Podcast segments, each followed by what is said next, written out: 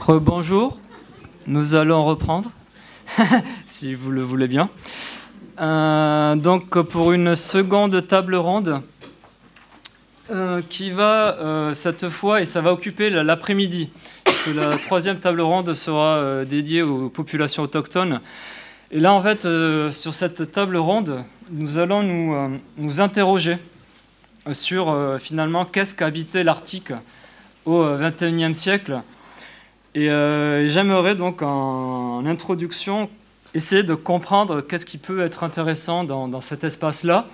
Euh, un espace géographique euh, très particulier en raison de son immensité et qui euh, finalement a une vraie particularité qui concerne sa population, puisque sa densité est extrêmement faible. Et j'ai remarqué en, écoutant les, présentations de ce matin, certains parlaient donc des, États non arctiques qui essayaient de valoriser leur présence dans cette région. Euh, et notamment, il y a eu ce concept qui a été largement développé de troisième pôle, euh, comme on peut penser pour l'Himalaya avec la Chine ou les Alpes avec la Suisse, pour valoriser et légitimer leur présence dans, cette région-là. Mais en fait, finalement, l'Arctique, qu'est-ce qui peut ressembler plus à l'Arctique Finalement, euh, les zones désertiques. C'est peut-être une comparaison audacieuse, mais géographiquement, la, difficulté de ces espaces géographiques, que ce soit un espace polaire et un espace désertique, qui met au défi la présence humaine sur ces espaces-là, c'est aussi, je pense, euh, une des clés de réflexion à, avoir euh, dans cet espace. Euh, un autre aspect qui, selon moi, est important, c'est pour moi aussi une occasion de, lier ce table ronde à mes recherches, c'est euh, le fait que finalement, euh, la présence humaine euh, dans l'espace arctique, c'est aussi une, comme l'a décrit très bien le philosophe anglais Timothy Morton, la question des temporalités humaines. Aujourd'hui, l'espace arctique est confronté à un changement, une véritable transformation du système Terre.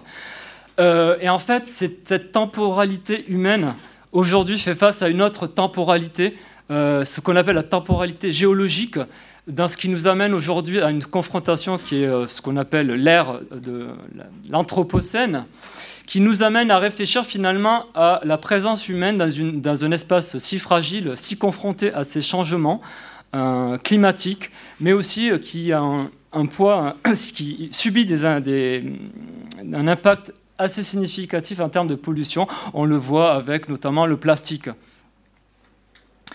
Et euh, une des, interrogations, c'est finalement euh, avoir aussi un regard de cette temporalité humaine, de, son passé finalement. Si on réfléchit, l'Arctique euh, a connu ses premières donc, colonisations, donc des populations non autochtones, à la fin du, 9e siècle avec les Vikings. Et il y a eu des tentatives de présence. Euh, les Vikings, en fait, par exemple, quand ils ont colonisé le Groenland, leur colonisation avait un des objectifs, c'était le développement du commerce. Euh, malheureusement, à partir de la fin du XIVe siècle, il y a eu euh, un premier en fait, changement, ce qu'on appelle la temporalité géologique qui est intervenue, avec ce qu'on appelle le petit âge glaciaire, qui a en fait mis en échec la colonisation des, des colons islandais au Groenland et euh, ces colonies-là ont décliné au fur et à mesure. La révolution industrielle, donc au XIXe siècle, a été euh, la première porte d'entrée euh, de l'industrialisation aussi également pour l'Arctique. dès le XIXe siècle, les activités minières sont répertoriées, on sait au Groenland. dès le XIXe siècle, il y a eu des activités minières. Au XXe siècle, la Russie a été le plus, le plus exemplaire dans ce domaine-là avec le développement durant les plans quinquennaux de Staline, donc euh, au Svalbard, mais aussi à Norilsk. Donc la présence humaine euh, dans cette région-là est avant tout une présence pour des ressources, des ressources non renouvelables qui servent à alimenter un système. Ce système-là, c'est notre civilisation, la civilisation thermo-industrielle. Et aujourd'hui, face aux conséquences de ce modèle-là, c'est aussi, euh, cette table ronde est aussi l'occasion de nous interroger avec les différentes euh, présentations de ces conséquences-là pour le 21e siècle, quel type d'habitat voulons-nous face à ces conséquences? Et pour commencer cette table ronde, je vais céder la parole à Yvette Faguet, maître de conférence à l'Université de Rouen, et va nous présenter les questions de peuplement, de la notion de peuplement en Arctique. Merci Florian. Alors, euh, je vous remercie pour l'organisation. Les... J'ai pas seulement bravé la, grève, mais j'ai aussi un problème de voix, donc j'espère que euh, ça, va, ça, va bien se passer. Euh, alors j'avais proposé nordicité, peuplement et développement, et puis euh, je retrouve dans une table ronde sur, sur habiter l'Arctique. Je pense que c'est parce que j'avais écrit un, texte, le dernier, sur, sur les transformations des villes de Sibérie occidentale que je connais bien, et, donc sur mes plus de 20 ans d'expérience. Mais là, aujourd'hui, j'avais décidé de vous parler de peuplement, donc c'est un peu euh, une échelle euh, englobant des territoires plus vastes. Mais je vais essayer, comme c'est le sport préféré des géographes, d'articuler les deux échelles. Et donc, euh, nordicité, peuplement, euh, développement. Alors effectivement, je suis assez euh, d'accord, comme le rappelait Florian, l'Antarctique est excepté, le désert polaire est bien le plus désert, le plus inhumain de tous les déserts, et ça c'est Jean Corbet qui le disait en 1958. À l'époque, il y avait une densité de 0,007 habitants au kilomètre carré. Donc l'idée, c'est de voir comment, par le biais du peuplement, on peut aborder, et donc euh, sa, dynamique, le développement. Et le fait que ce soit aussi ce désert, c'est une grosse composante de la nordicité. Alors, je, porte ou je coordonne, euh, comme vous voulez, un, projet national qui s'intitule euh, Les pôles urbains. Donc, il y a beaucoup de, monde et des, partenaires étrangers. Donc là, il y a, je ne les cite pas, mais une des, euh, euh, des, gros points de notre projet, c'est de créer Articapolis sur le peuplement. Donc ici, c'est une carte où chaque petit point est un lieu euh, de peuplement de la zone arctique. Alors, ça se rattache à un, gros projet IGéopolis, une grosse expertise française sur, sur ce chapitre-là. Les enjeux méthodologiques et les difficultés sont énormes. D'abord parce qu'il faut se rappeler que chaque recensement, c'est hautement politique. Euh, ce sont des données statistiques. Statistiques, le, dit bien, hein, ça se fait référence à l'État. Donc euh, le premier défi, c'est de collecter, numériser, mais surtout aussi harmoniser euh, pour les huit pays circumpolaires. Et puis ensuite, les recensements, il faut le rappeler aussi, ne sont jamais spatialisés. Donc, euh, vous avez euh, un nom et le nombre d'habitants. Donc, il faut que ce nom euh, géolocalisé tous les lieux de peuplement, mais aussi les mailles administratives supérieures. Et puis aussi, les recensements, ils sont jamais faits pour les trajectoires historiques. Et euh, donc, euh, il faut, le défi numéro 3, c'est suivre les variations euh, des mailles administratives, des rattachements, des noms des lieux. Il y en a eu pléthore des changements de lieux en Russie, hein, des statuts. Et, voilà. et donc, notre base de données, elle va du 18e siècle pour la partie européenne, disons à post-seconde guerre mondiale jusqu'à aujourd'hui. Alors, Ensuite, première, euh, premier élément, c'est euh, quand on veut faire du, euh, du comparatisme, c'est trouver une unité spatiale qui soit homogène. Il n'y a rien de commun dans ces huit pays, si ce n'est l'échelon national par définition sur le, qui cadre le recensement. Donc, Ensuite, dans les trajectoires euh, historiques, les études longitudinales, eh bien, il faut pas euh, se tromper. Les, mailles changeant, là, vous voyez sur le Canada, euh, à, gauche pour vous, donc il y a la Colombie-Britannique qui se retrouve rattachée. Donc, la population du Canada, elle évolue pas seulement pour son histoire, enfin euh, euh, son, histoire administrative, et puis il y a le territoire du Nord-Ouest qui euh, a donné le Yukon, le, les provinces, différentes provinces d'Alberta, etc., qui du coup va changer son nombre d'habitants. Et donc, quand on regarde historiquement son nombre d'habitants, il ne faut pas se tromper entre ce qui est une variation historique. Le Yukon a été, créé pour gérer euh, les flux de migrants qui arrivaient pour la, rue, euh, la ruée vers l'or, et donc qui a mécaniquement baissé la population du, territoire du Nord-Ouest. Ça, c'est dès qu'il a été créé, la ruée vers l'or s'achevait, et donc il y a eu une baisse de la population et ça, c'est euh, euh, l'histoire. Mais après, il y a l'Alberta qui a pris une, euh, une, partie de la population du territoire du Nord-Ouest. Donc il faut distinguer quand on fait des analyses longitudinales. La même chose évidemment en Russie, hein, et puis on fait ça sur tous les échelons. Donc quand on multiplie les échelles d'observation, on multiplie les difficultés. Donc là, je ne vais pas m'attarder. Une fois qu'on a tout ça, qu'on y arrive plus ou moins, on peut commencer, et là je vais vous présenter nos premiers résultats, à discuter la population euh, boréale. Et évidemment, euh, la première euh, question qui arrive, c'est ben, de où notre article hein, C'est la question qui est arrivée ce matin, mais que tout le monde se pose. Donc, il y a une pléthore de, limites, il y en a à peu près une dizaine. Une dizaine. Euh, des zones, c'est toujours très très euh, débattu. Alors il y a des limites qui sont monocritères comme, euh, comme les 10 degrés du mois de juillet, versus d'autres qui sont multicritères. Euh, et puis, euh, il y en a euh, comme la limite des arbres. Et puis, il y en a une qui est complexe, c'est celle du géographe canadien Louis Edmond Hamelin, qui fait entrer en ligne de compte à la fois des critères de l'environnement physique, le, froid, la nuit polaire, etc., mais aussi, et ce qui nous, semble très intéressant, des éléments de géographie humaine, donc la densité du peuplement, justement, le niveau de développement économique, l'accessibilité, parce que ça, c'est de cela dont on parle quand on, on, on aussi désert. Hein. Et notre espace d'étude, en fait, euh, ce que je vais vous présenter, c'est euh, éventuellement, en nous, on a pris ce qui est le plus méridional. Donc la, limite de Hamelin, euh, déjà, elle, descend très au sud. Hein. Et puis l'idée qu'il faut, faut-il l'actualiser, c'est quand même avec un point d'interrogation, mais assurément montrer s'il y a un changement et où il y a un changement entre la Seconde Guerre mondiale et aujourd'hui. Alors, si on regarde dans les limites, du coup, on entend souvent dire qu'il y a 4 millions d'habitants euh, en Arctique.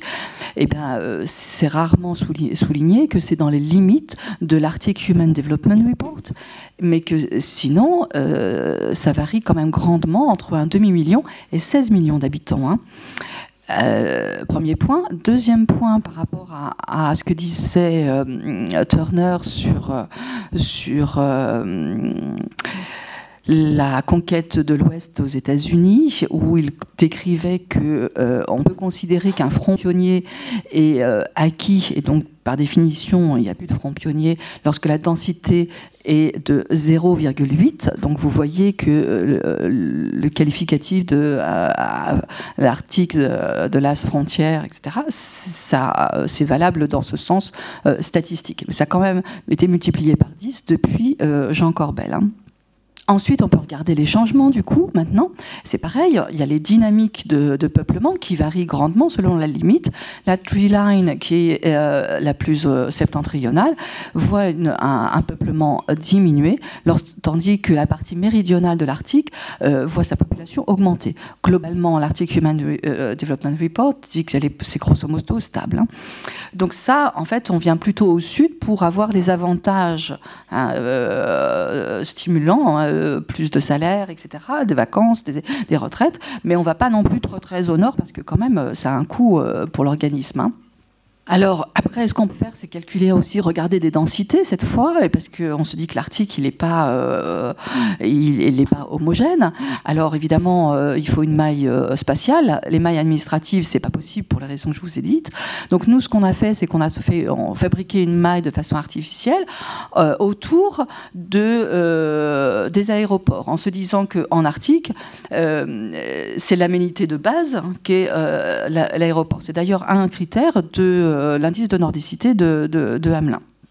Et donc là, on peut voir déjà discuter des, variations, le, moins peuplé étant vers les bleus, le euh, plus peuplé étant en rouge et euh, la médiane étant en beige. Ensuite, on regarde les peuplements et la taille en nombre d'habitants, c'est les cercles proportionnelle que vous avez à gauche, et puis les services aux populations qui interviennent aussi sont deux variables de, construction de l'indice de nordicité. Et on regarde en fait euh, est, euh, quand on parle de désert, bah, là où il y a du monde, mais là où il y a des services, des moyens de transport, euh, des moyens d'envoyer ses enfants à l'école, d'aller à l'hôpital, etc. Alors c'est à ce moment-là que je vais faire un, petit, un petit zoom sur, euh, sur la Sibérie occidentale, que je, connais mieux, je ne sais pas euh, si vous la voyez.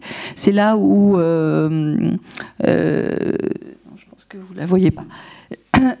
C'est là où il y a tout le développement du gaz et du pétrole et le projet gaz naturel liquéfié. Donc on est là, c'est en Russie. Excusez-moi. Donc euh, voici deux, cartes, l'une en 1960, juste avant que le, développe l'industrie du gaz et du pétrole, et l'autre aujourd'hui. Donc il y a une, trentaine de villes qui ont été créées, une voie ferrée vers le nord, des aéroports à chaque ville. On a des villes maintenant de 100 euh, 000 habitants, c'est courant, certaines de jusqu'à 300 000 habitants. Hein. Donc euh, et si je prends la ville que je connais le mieux, euh, qui est Nayabrisk, qui a été euh, décrétée ville en 1982, euh, créée pour, le, gaz et pour le pétrole, et que je compare son indice de nordicité, donc euh, post-seconde guerre mondiale et aujourd'hui, vous l'avez en bas à, gauche, vous voyez qu'en fait, elle avait un indice de nordicité supérieur à 600, c'est-à-dire que 600 sur 1000, selon Hamelin, c'est classé, il a fait une, stratification euh, du, nord, en, grand nord, moyen nord, pré-nord, et, là, donc plus de 600, c'était euh, dans le Grand Nord. Et maintenant, elle, est à 200. 200, c'est la limite méridionale de l'Arctique. Donc en fait, le désert, quand on, a un front pionnier, eh bien mécaniquement, on fait reculer euh, ce désert qui n'est pas que un, environnement euh, difficile. On voit aussi, entre parenthèses, que les variables euh, de l'environnement physique ont aussi bougé, notamment la chaleur estivale. On pourrait en reparler, les précipitations. Hein. Mais euh, assurément, dans cette zone-là, qui est vraiment une, zone pionnière et qui fait un peu euh, figure d'exception, puis ça, ça, se prolonge aujourd'hui dans la péninsule de Yamal avec ce projet de... de, enfin, c'est pas un projet d'ailleurs, puisque maintenant c'est bon, et puis la, route maritime du, nord-est. Mais ce sont vraiment donc les variables de l'environnement physique hein, sur le peuplement. Ça vous permet voir sur ce graphique quelles sont toutes les variables qui rentrent en ligne de compte euh, du, calcul de, nordicité. Toutes ces variables de l'environnement physique qui ont euh, chuté du tout au tout. Hein, on passait de 100 à, à 0. Voilà. Donc pour faire le lien avec l'habiter le Nord, euh, et vous montrer aussi que quand on est en statistique, on n'est pas complètement déconnecté, on n'est pas hors sol complètement. Voilà. Donc euh, ces villes, quand j'ai commencé à les fréquenter dans fin des années 90, c'était vraiment des, euh, des, villes pionnières où, où c'était assez, assez frustre en termes de, de services, de logement. Là, ce sont des baraquements, euh, des dortoirs, euh, d'ouvriers du, gaz et du pétrole. Et aujourd'hui, euh, voilà, les, donc c'est des, photographies que j'ai faites dans oui, 2015-2016. Donc on a, on a aujourd'hui des grandes villes, des, plutôt des belles villes, hein, et, euh, et, on, a une urbanité, hein, parce que j'ai pu dans mes, dans mes premiers articles parler de, de villes sans urbain, mais maintenant c'est plus très très vrai. On a vraiment une urbanité euh, qui s'est développée. C'est pas c'est pas pareil dans toutes les villes euh, arctiques et même de l'Arctique russe, hein, mais voilà, je voulais terminer là-dessus sur l'habiter quand même. Voilà, je vous remercie. Merci Yvette. Donc euh, la, seconde, la seconde présentation euh, devait être Sophie Oman, mais la grève a frappé. Nous avons eu une première victime. Peut-être elle, interviendra, mais pour l'heure, euh, il est plus que probable que Sophie Oman n'intervienne pas. Donc nous allons directement passer à l'intervention d'Andrea Poiré. Andrea Poiré de l'Université Paris Panthéon-Sorbonne. Et donc, il va nous exposer une étude de cas sur le fjord, un des fjords, de, le fjord d'Ilulissat au Groenland. Bah, d'abord, merci pour l'organisation et bonjour à tous. Moi, je vais vous parler de, effectivement de la ville d'Ilulissat au Groenland. Pour vous situer un peu, je ne sais pas si vous la, voyez au centre-ouest, euh, ici. Euh, donc cette ville a été créée en 1741 durant la période coloniale danoise et c'est à partir des années 1950 euh, qu'elle s'est urbanisée, donc notamment par les Danois.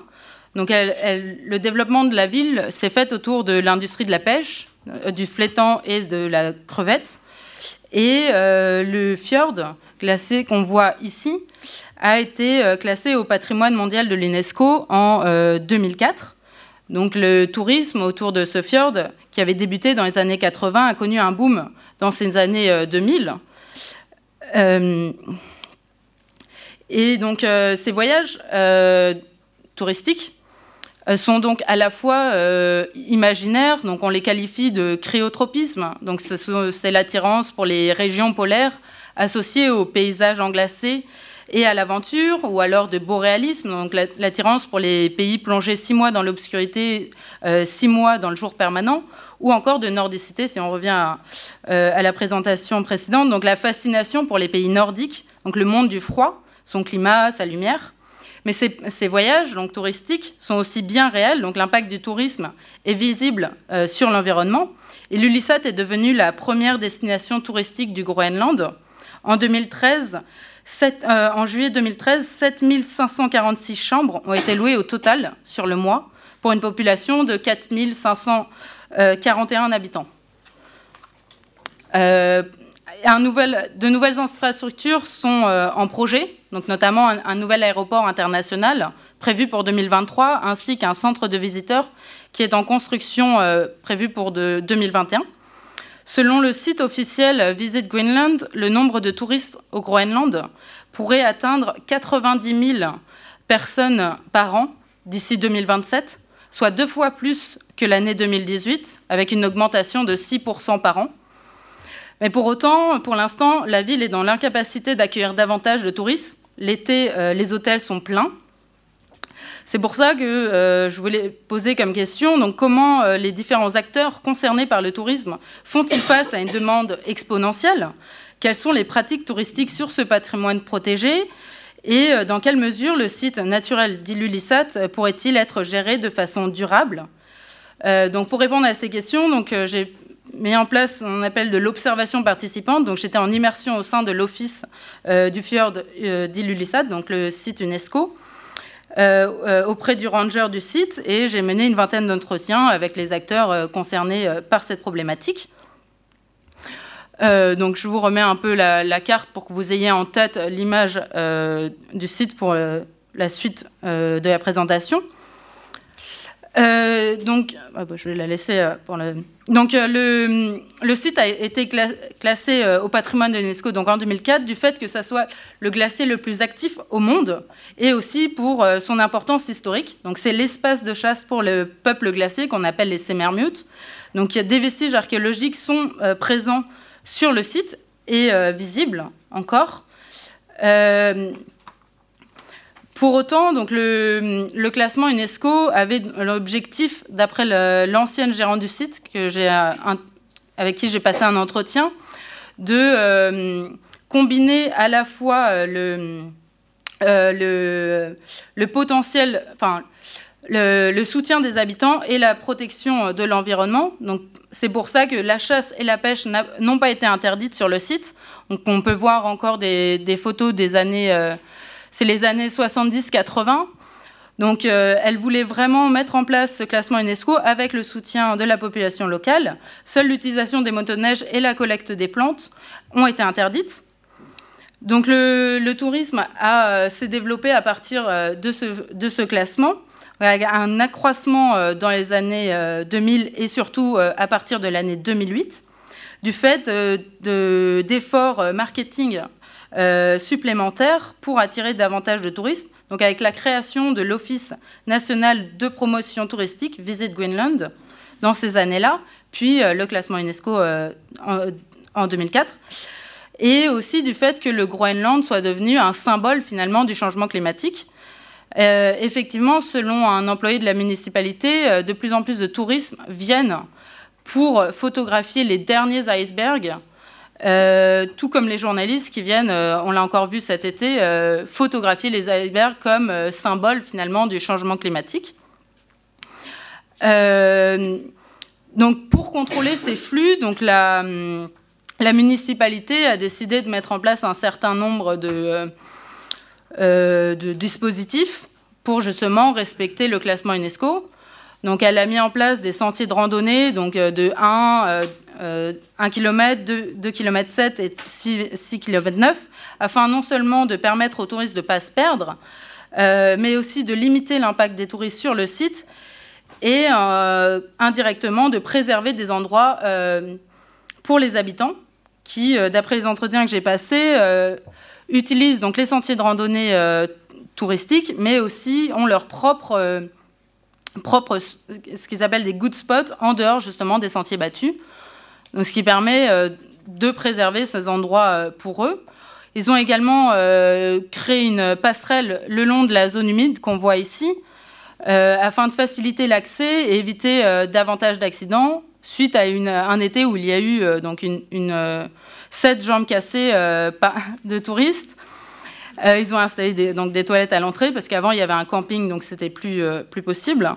Et toute une économie touristique s'est développée dans la ville avec de nombreux opérateurs qui, euh, sont installés euh, proposant différentes activités, donc des tours en kayak, en bateau, en hélicoptère, des massages d'après-randonnée, des saunas inuits, bref, tout un, tout un panel de possibilités.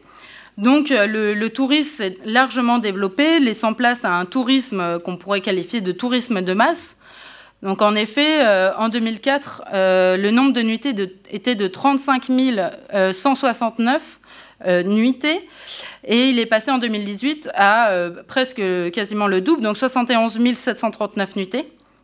Donc on peut voir sur le graphique derrière moi.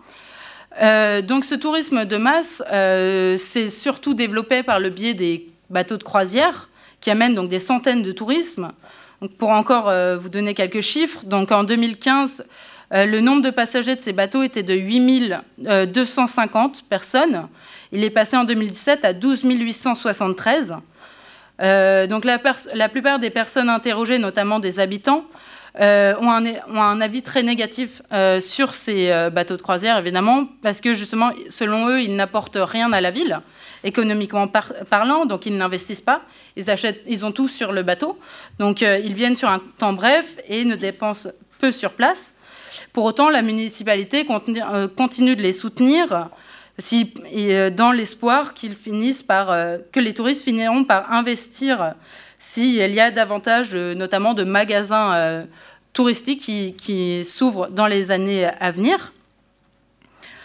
Euh, donc c'est comme ça qu'on peut se demander donc est-ce que le, les projets futurs, enfin d'infrastructures futures, vont-ils favoriser euh, ce tourisme de masse, notamment ce projet de nouvel aéroport?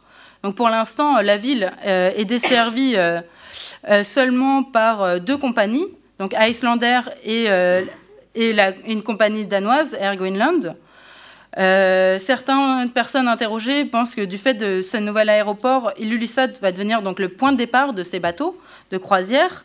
Et euh, aussi, il y a une autre possibilité, euh, c'est que de nombreux touristes visitent l'Islande en même temps, enfin dans le même voyage que le Groenland. il serait possible que des, avions à plus grande capacité arrivent de, de l'Islande au Groenland. Donc des compagnies islandaises se développe là-dessus. Euh, pour autant, donc, euh, comme on l'a dit en introduction, la ville n'a toujours pas les possibilités euh, d'accueillir davantage de tourisme. et face à ça, il y a déjà des possibilités de, tourisme un peu plus dit durable qui, se met, qui, se, qui commencent à se mettre en place dans la ville. Je vais vous présenter donc, quelques exemples. Donc, d'abord, au niveau de la municipalité, donc la municipalité, elle, euh, elle continue dans sa lancée de contrôle des flux.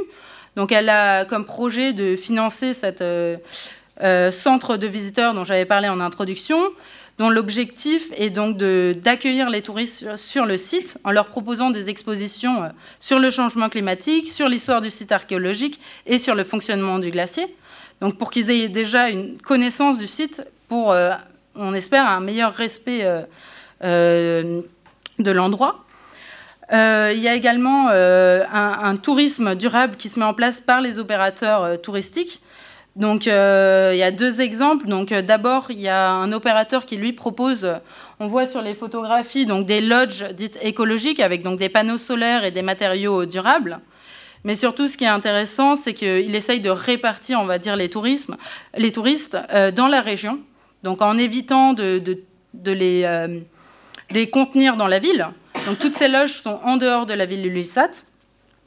Le second, c'est la proposition qu'on voit euh, sur l'écran en bas. Donc, ce sont des, séjours en kayak de deux semaines, en tout trois semaines avec l'organisation. Donc, en bivouac tous les soirs. Euh, et selon euh, l'un des guides de, ces, de, ces, voyages, ça serait ce qu'il appelle de l'éco-voyage, c'est-à-dire qu'il sensibilise ses clients à la fragilité et à la préservation des espaces naturels en transmettant euh, ses connaissances du kayak, de l'utilisation à l'histoire, en leur apprenant à respecter donc, les modes de vie des habitants. Et pour ce faire, donc, il a plusieurs euh, techniques. Donc, euh, déjà, il s'arrête dans les villages deux à trois fois par séjour. Il fait des briefings réguliers sur les limites des ressources naturelles. Et il a mis en place ce qu'il appelle des pauses sensorielles, c'est-à-dire qu'il fait taire ses clients pendant deux minutes pour et les obliger à observer et à écouter euh, les paysages alentours. Pour autant, ce, tourisme euh, représente encore très peu de personnes, donc c'est environ une centaine de personnes par an. Et c'est pour dire parce que ça coûte 5000 euros environ. Euh, donc, et il faut aussi avoir une culture quand même du trek ou du voyage de nature. Et enfin, donc le dernier type de tourisme durable qui est déjà en place, donc c'est une dizaine d'Airbnb qui ont ouvert de 2015 à 2019 dans la ville, des bed and et un membre actif de la communauté euh, de Couchsurfing. Euh, pour autant, pour conclure, donc, pour l'instant, ce tourisme durable est encore limité du fait que les, habitants locaux ne sont très peu impliqués dans le tourisme. Donc déjà, du fait qu'il y ait très peu d'habitants en Groenland, donc ça c'est un fait, mais surtout que les, les tours opérateurs ont du mal à les employer. Il manque de main-d'œuvre, donc la plupart de la main-d'œuvre et euh, danoise l'été ou étrangère, et euh, de nombreux touristes s'en plaignent. Euh, la plupart disent qu'ils ne sont pas ici pour venir voir le Danemark. Et donc je voulais un peu conclure sur cette touche un peu humoristique, et j'ai laissé une bibliographie si, si vous avez besoin, et je vous la laisserai en, en fin. Si.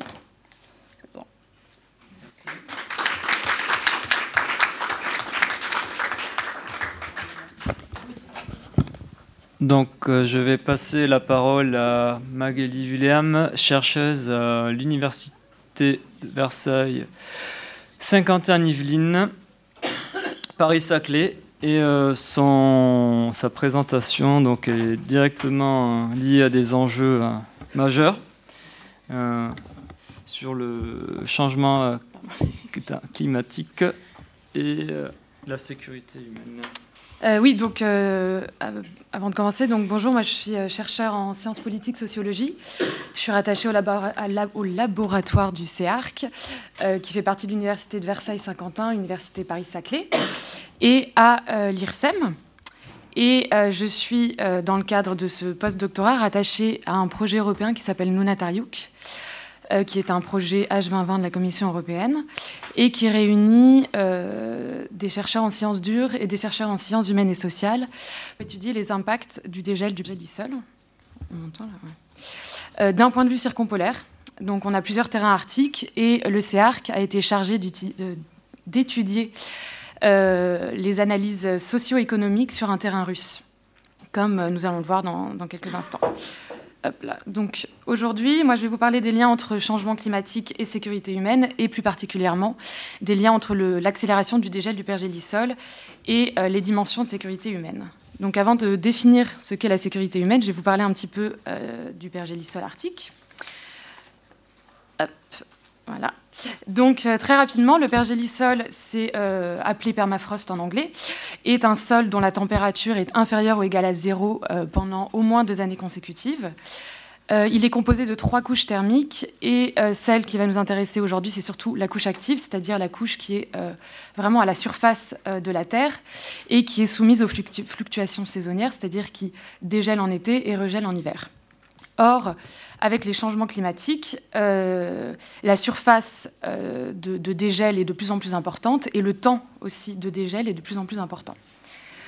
Comme on peut le voir sur cette carte. Donc, le pergélisol recouvre en gros 22% de la surface terrestre et il est généralement permanent au-delà du 60, de, 60 degrés nord de latitude. Il recouvre une majorité de l'Arctique russe, comme on peut le voir, une grosse partie de l'Arctique canadien et de l'Alaska et euh, les côtes groenlandaises, islandaises et euh, norvégiennes notamment. Avec donc les changements climatiques, comme je vous explique, ça, dégèle et ça regèle de plus en plus. Et c'est un phénomène qui est donc un réel enjeu euh, actuel pour euh, l'intégralité des communautés arctiques. Car, comme on peut le voir sur cette carte-là, voilà, euh, qui est une carte qui, a été faite par un partenaire norvégien du, du, projet Nunatarjuk, 60% euh, des communautés arctiques, dont 46% sont côtières, et 70% des infrastructures arctiques sont construites sur du pergélisol. Donc l'accélération de ce dégel présente un enjeu de sécurité pour les régions arctiques, et plus particulièrement, en ce qui me concerne, un enjeu de sécurité humaine. Donc, qu'est-ce que, voilà, Nordregio, euh, le rapport, donc qu'est-ce que la sécurité humaine, et plus particulièrement la sécurité humaine vraiment appliquée aux régions en Arctique? Donc la sécurité humaine euh, est, un concept qui a été développé dans les années 90 par l'école de Copenhague. Euh, elle met l'accent sur la protection des individus ou des groupes d'individus contre des menaces violentes ou non, euh, physiques ou non. Et donc elle cherche à protéger avant tout la survie et la poursuite de la vie individuelle et de la dignité. et elle déplace l'objet de sécurité de l'État, donc en sécurité traditionnelle, à l'individu. Elle inclut, aux côtés de menaces violentes et classiques comme les guerres, des menaces au développement, à la santé ou à l'environnement. On a le rapport mondial sur le développement humain de 1994 qui propose cette dimension euh, de sécurité humaine au sens large. Or, comme nous allons le voir, euh, les communautés arctiques euh, souffrent aujourd'hui de risques liés à ces sept dimensions de sécurité humaine. Alors, quelles sont ces sept dimensions? Donc, vous avez un joli tableau à regarder. Je ne vais, pas, le lire en entier. Euh, mais par exemple, la, dimension alimentaire est garantie par un accès facile et économique à une alimentation de base saine. Or, en Arctique, un accès facile et économique à une alimentation de base n'est pas une option, euh, étant donné que les denrées euh, coûtent généralement 3 à 4 fois plus cher que celles qui sont vendues dans le Sud. Si on prend la dimension communautaire, elle est notamment menacée par la désintégration des liens d'une communauté ou par des tensions entre communautés. Au Canada, par exemple, euh, les liens intergénérationnels ont, été détruits pendant la période des pensionnats autochtones et euh, les traumatismes de cette période sont encore très présents dans les communautés actuelles et euh, ce qui présente un risque pour la dimension communautaire. Si on prend la dimension économique, elle peut être menacée par l'insécurité du revenu ou la perte de domicile. Or, on a en Arctique généralement un fort taux de chômage. Euh, et donc, ce qui explique aussi euh, l'intérêt d'utiliser euh, ce concept-là pour étudier les enjeux contemporains des communautés arctiques. La sécurité environnementale est celle dont généralement on parle le plus pour, pour ces régions-là. Donc je ne vais pas revenir sur tout ce qui est pollution, salinisation, perte d'écosystèmes, etc. La dimension personnelle est menacée par des atteintes physiques qui peuvent être infligées par d'autres. Donc là, on parle de viol, de maltraitance ou d'harcèlement, mais également par soi-même. Et donc là, on parle plus de suicide. Or, les communautés arctiques rencontrent ces difficultés au quotidien et euh, c'est un réel problème euh, pour, la majorité des communautés arctiques. La dimension politique, euh, qui est menacée par la répression et les mauvais traitements. Donc là encore, on peut penser à l'époque de pensionnats autochtones côté Canada, où il y a eu vraiment une assimilation forcée des autochtones à la culture euh, canadienne, à la culture occidentale. On peut également penser au déplacement de population du Haut-Arctique euh, de 1953, de Tulé, et à toutes les politiques d'assimilation forcée qui ont eu lieu sur, sur l'ensemble des populations autochtones arctiques.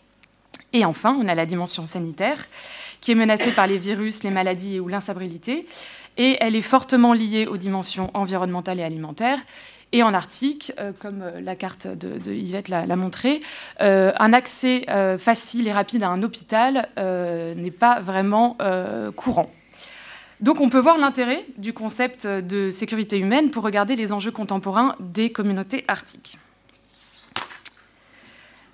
Comment lier euh, enjeux de sécurité humaine et dégel du pergélisol? Donc plus exactement, quel impact a le dégel du pergélisol sur la sécurité humaine euh, arctique ou l'accélération du dégel du pergélisol sur la sécurité humaine des communautés arctiques Donc moi, c'est à cette question que j'essaye de répondre au sein du projet Nunatariuk. Donc l'objectif général, c'est vraiment euh, de comprendre la perception des locaux des risques. Donc c'est pas d'essayer d'identifier le risque le plus probable qui va arriver avec l'accélération de ce dégel. Euh, donc c'est vraiment d'aller parler aux locaux, faire du terrain pour essayer de comprendre comment eux vivent cette accélération. Pour répondre à cette question, j'ai identifié deux étapes. Donc la première, c'est l'identification des risques par les recherches et par les habitants. Et la deuxième, c'est la classification des risques, c'est-à-dire en fonction de ce que les habitants, les locaux me disent, est-ce que je peux rattacher les entretiens à, une ou plusieurs dimensions de sécurité humaine? Et enfin, est-ce que je peux classer euh, ces risques aux, sécurités humaines par ordre d'importance? Très rapidement, euh, quels sont les risques identifiés par les recherches en lien avec le dégel du pergélisol Donc là, j'ai repris le même tableau que tout à l'heure, mais j'ai euh, vraiment spécifié les risques en lien avec le dégel du pergélisol. Donc, si on reprend la dimension alimentaire, elle va être, les risques à la dimension alimentaire vont, par exemple, être exacerbés avec une accélération du dégel du pergélisol qui peut entraîner euh, une, perte de la toundra. Donc, par exemple, il y a eu, euh, il y a deux ans en Sibérie, euh, ou l'hiver dernier, une accélération de décès de rennes due au changement climatique, aux fluctuations de, température trop importantes. C'est-à-dire qu'il y a eu un dégel euh, et un regel trop rapide euh, le, jour d'après qui a emprisonné le lichen sous une couche de glace qui était beaucoup trop dure pour les sabots de rennes et ça a entraîné énormément de décès euh, dans ces, dans ces troupeaux. La dimension communautaire pourrait également être plus, encore plus menacée par des tensions intergénérationnelles avec des changements de mode de vie. encore un exemple côté Sibérie, le dégel du pergélisol fait remonter des ossements de mammouth à la surface. Pour certains, c'est une grosse source de revenus qui, est intéressante quand on n'a pas de, surtout quand on n'a pas de salaire, pas de, pas de travail. Et pour d'autres, c'est vraiment euh, ce qui est à la terre devrait rester à la terre. Et donc normalement, ces ossements devraient, on ne devrait pas y toucher, on devrait les laisser euh, là où ils apparaissent. Et donc il y a vraiment un choc un peu culturel euh, qui se fait actuellement. La dimension économique pourrait également être encore plus menacée avec les effondrements d'infrastructures, parce que la perte du domicile fait partie de la sécurité économique. Euh, la dimension environnementale encore plus euh, menacée avec notamment la libération euh, de bacilles de l'anthrax par exemple. Toujours en Sibérie en 2016, il y a eu énormément de problèmes. Il y a, tout il y a 1500 rennes qui, ont, qui sont décédées suite à une contamination par l'anthrax. Et il y a eu aussi un, enfant de 12 ans qui, a été qui est décédé des suites bah, de, de, ce virus. pour la dimension personnelle, donc là c'est Point d'interrogation parce que euh, moi, je, parle d'augmentation possible liée à l'incertitude du futur, c'est-à-dire un mal-être euh, euh, concernant la vie de la communauté ou ce que je vais faire plus tard, mais je pense que c'est une vision très occidentale de voir les choses. c'est généralement des communautés qui vivent à très court terme parce que qui vivent dans des environnements rudes et qui n'ont pas le luxe de se demander ce qu'elles vont faire dans 20 ans. Donc c'est pour ça que je mets un point d'interrogation parce que c'est, je pense, une vision un peu, c'est notre vision à nous qu'on colle à leur, à leur réalité à eux. Euh, en ce qui concerne côté politique, j'ai pas trouvé à ce stade de euh, lien très direct entre euh, menace à la sécurité politique et dégel du pergélisol. Si vous avez des idées, n'hésitez pas. Et enfin, côté sanitaire, bah, j'ai déjà, parlé de libération de virus, etc. Mais maintenant, quels sont les risques perçus par les habitants? Donc pour illustrer ça, je vais vous présenter des résultats encore très préliminaires d'un travail de terrain qui a été conduit par le CEARC et par NEFIU, qui est l'université de Yakoutsk, en juillet 2019. Donc, grâce à cette équipe de NEFIU et avec l'accord des autorités euh, fédérales et locales, nous avons pu conduire un travail de terrain en République de Saraya-Yakoutia, qui est en rouge euh, sur la carte, et plus précisément dans la région de Boulounsky, qui est vraiment au nord de la République de Saraya-Yakoutia. On, on a fait deux cas d'études, euh, Côtier, Tixi et Bukovski. Euh, on y était du 15 au 25 juillet. On a interrogé 46 personnes, 9 à Bikowski et 37 à Tixi. Avant de présenter les résultats préliminaires, je dois décrire un petit peu ces communautés, enfin ce village et cette ville, parce qu'ils ont des réalités très différentes qui expliquent la différence de résultats en fait entre, entre les entretiens. Donc tout d'abord, Tixi. Donc Tixi, comme vous pouvez le voir, c'est une ville de 4604 habitants en 2017. On peut voir des énormes buildings sur, sur, sur, la photo en haut à gauche. Tixi est situé sur le continent et ne connaît pas ou très peu d'érosion côtière. C'est la capitale administrative de la région de Boulounski, donc euh, là où on était. Et donc, la plupart des habitants de Tixi euh, ont euh, des travaux, travaillent dans des bureaux, en fait. Ils ne dépendent pas de leur propre chasse et de leur propre pêche pour se procurer de la nourriture. En revanche, ils, dépendent des produits de chasse et de pêche des, de leur famille et des amis vivant dans la communauté alentour. Donc, ils ne pratiquent pas autant le terrain, si je puis dire, que les habitants de Bikovski. Bikovski, c'est 526 personnes en 2019. Donc c'est situé dans la péninsule et il y a une forte érosion côtière parce que c'est une érosion côtière de 1,1 m à 2,1 m par an. On peut voir sur la photo euh, en haut, euh, au milieu en haut, l'érosion côtière le long de, le long de, la côte. Euh, pardon, Bukowski a un énorme problème sanitaire aussi, par exemple, parce que le cimetière est en fait en train de, se déverser dans la mer. L'effondrement côtier est tel que les tombes et les personnes qui sont dans les tombes sont euh, relâchées dans la nature depuis quelques années. Les habitants de Bikovski, eux, font de la pêche et de la chasse de subsistance et c'est la majeure partie de leur activité. Donc en fait, ils pratiquent le terrain beaucoup plus que les habitants de Tixi. Donc ces différences sont très importantes parce que dans nos résultats préliminaires, euh, la plupart des participants de Tixi n'identifient pas de risque lié au pergélisol. Pour eux, euh, le pergélisol, ce n'est pas un problème. Une des grosses explications euh, logiques, c'est que Tixi est construite sur de la roche, donc forcément, bah, ça ne dégèle pas. Voilà. et aussi peut-être lié aux activités, justement, à ces activités bureaucratiques qui font qu'ils voient peut-être moins, ils sentent peut-être moins les différences dans les paysages, les glissements de terrain. Euh, pour eux, donc les dommages aux infrastructures résultent avant tout d'un manque de fonds, euh, d'un dénigrement du, fédéral pour l'entretien et la réparation des immeubles, plutôt que d'un que, de, dû à une cause naturelle, donc euh, au dégel du pergélisol. Dans tous nos entretiens, il n'y a que deux ou trois personnes qui ont affirmé que les, les craquures, enfin, on dit comme ça les fissures voilà, dans les immeubles étaient vraiment liées au dégel du pergélisol. À Bukowski, eux, euh, les, participants ont surtout parlé euh, de poissons, parce qu'ils font beaucoup de pêche, et eux remarquent vraiment un déclin des prises de poissons marins depuis 7 ans. Ils nous ont donné plusieurs explications. Celle qui a l'air euh, la plus robuste d'un point de vue scientifique, c'est vraiment qu'il y a une augmentation de la décharge d'eau douce de la rivière Léna dans la mer, et qui, donc les poissons marins sont repoussés un peu plus vers le large. Or, les habitants de Bukowski n'ont pas le droit d'aller dans cette partie-là parce que on nous a donné plusieurs explications, mais ils n'ont pas le droit d'y aller. Voilà. Euh, et donc, et cette, décharge d'eau douce serait vraiment liée euh, au dégel plus important du pergélisol à des, à des latitudes plus basses. Euh, il y a aussi une érosion côtière qui est due à l'accélération du dégel du pergélisol, comme on l'a vu sur les photos. Mais selon les entretiens, les habitants de Bukowski ne sont pas inquiets, parce qu'en fait, pour eux, de toute façon, quand leur village, qui, est amené à disparaître dans les, on va dire, 40-50 ans à venir, euh, quand leur village disparaîtra, la moitié d'entre eux sont déjà morts et l'autre moitié sera déjà partie parce qu'il n'y aura plus de poissons à manger et donc ils seront de toute façon euh, partis du village. Donc pour eux, en fait, ils ne sont pas inquiets par cette accélération parce qu'ils ne peuvent rien y faire. Donc comme on ne peut rien y faire, ça ne sert à rien de s'inquiéter. Et à Tixi et à Bikovski, euh, tous les participants ont noté des changements dans la biodiversité. Donc ça, c'est peut-être plus rattaché au changement climatique. Donc on a par exemple euh, des nouveaux euh, des champignons qui n'étaient pas avant. Il y a des, nouvelles formes de buissons. Les arbres sont de plus en plus hauts. on a aussi des nouvelles fleurs qui n'existaient pas, enfin des fleurs du sud, comme ils, disent dans les entretiens. Et il y a un changement dans les températures saisonnières. Et là, c'est assez contre-intuitif et on a demandé vraiment quatre fois dans tous nos entretiens pour être sûr de bien comprendre.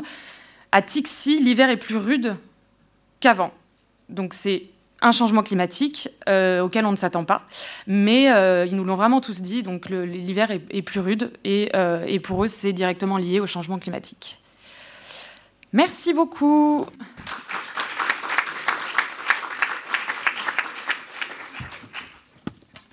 Merci Magali. Et maintenant, on va accueillir donc notre dernier intervenant, Tanguy Sandré, de, aussi de l'université Versailles 51 Yvelines et il va nous présenter un visage un peu différent de l'article en nous comptant sur l'habité à Kiruna, ville donc en Suède. Merci Florian. Alors, ma bonjour à tous d'abord et à toutes. ma présentation va concerner la, ville de Kiruna, qui se situe au nord de la Suède. Et j'ai intitulé cette, cette présentation euh, poétique de l'habiter à Kiruna en, travaillant sur des imaginaires, avec euh, l'imaginaire d'une terre vierge à l'origine euh, de la fondation de la ville. Et vous comptez aussi le processus en cours de déplacement de, la ville qui a été décidé il y a quelques années et qui, est en cours. Donc comment je me suis intéressé à ce cas D'abord, via la presse. Il y a eu beaucoup, beaucoup d'articles, euh, enfin beaucoup, relativement beaucoup d'articles euh, sur ce cas, et toujours avec une même, euh, un même discours qui était construit d'une manière assez similaire à chaque fois. Il y a quatre, quatre points qui, qui, sont assez saillants. D'abord, on a toujours ce, narratif un petit peu de l'insolite et de la prouesse technique quand on parle d'une ville en fait qui va être déplacée, complètement déplacée, enfin pas complètement, en grande partie déplacée. Donc on le voit à travers les titres que vous voyez à l'écran qui on a la, ville qui se déplace, euh, la ville qui déménage, euh, tout, ce genre d'imaginaire qui, euh, qui, renvoie à l'insolite et aussi à la prouesse technique.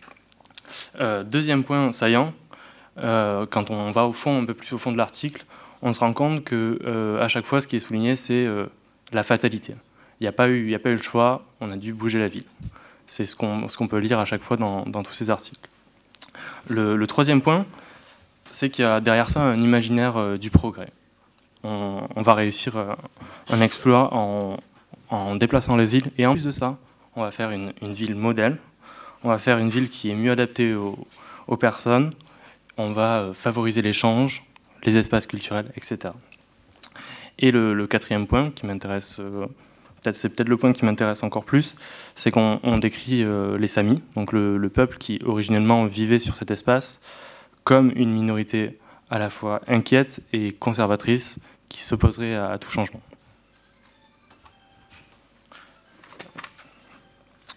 Donc juste un petit point sur le contexte, dans quel contexte euh, je me suis euh, intéressé à ce cas. Le contexte, c'est euh, celui de, mon master que, que j'ai réalisé et d'un travail qui a été encadré par Jean-Paul van der Linden et Grégory Kenney, au sein, qui, travaillent tous deux à l'UVSQ. Pourquoi je m'intéresse à ce cas, qui n'est pas foncièrement un, cas d'adaptation au changement climatique? Je m'y intéresse parce que c'est quand même un cas d'adaptation, et il m'apparaît que c'est un cas d'adaptation un peu particulier, euh, parce que lorsqu'on lorsqu'on parle d'adaptation au changement climatique, on parle d'un changement global avec des effets locaux, mais localement, on n'a pas de prise sur ce changement. C'est un changement qui est extérieur.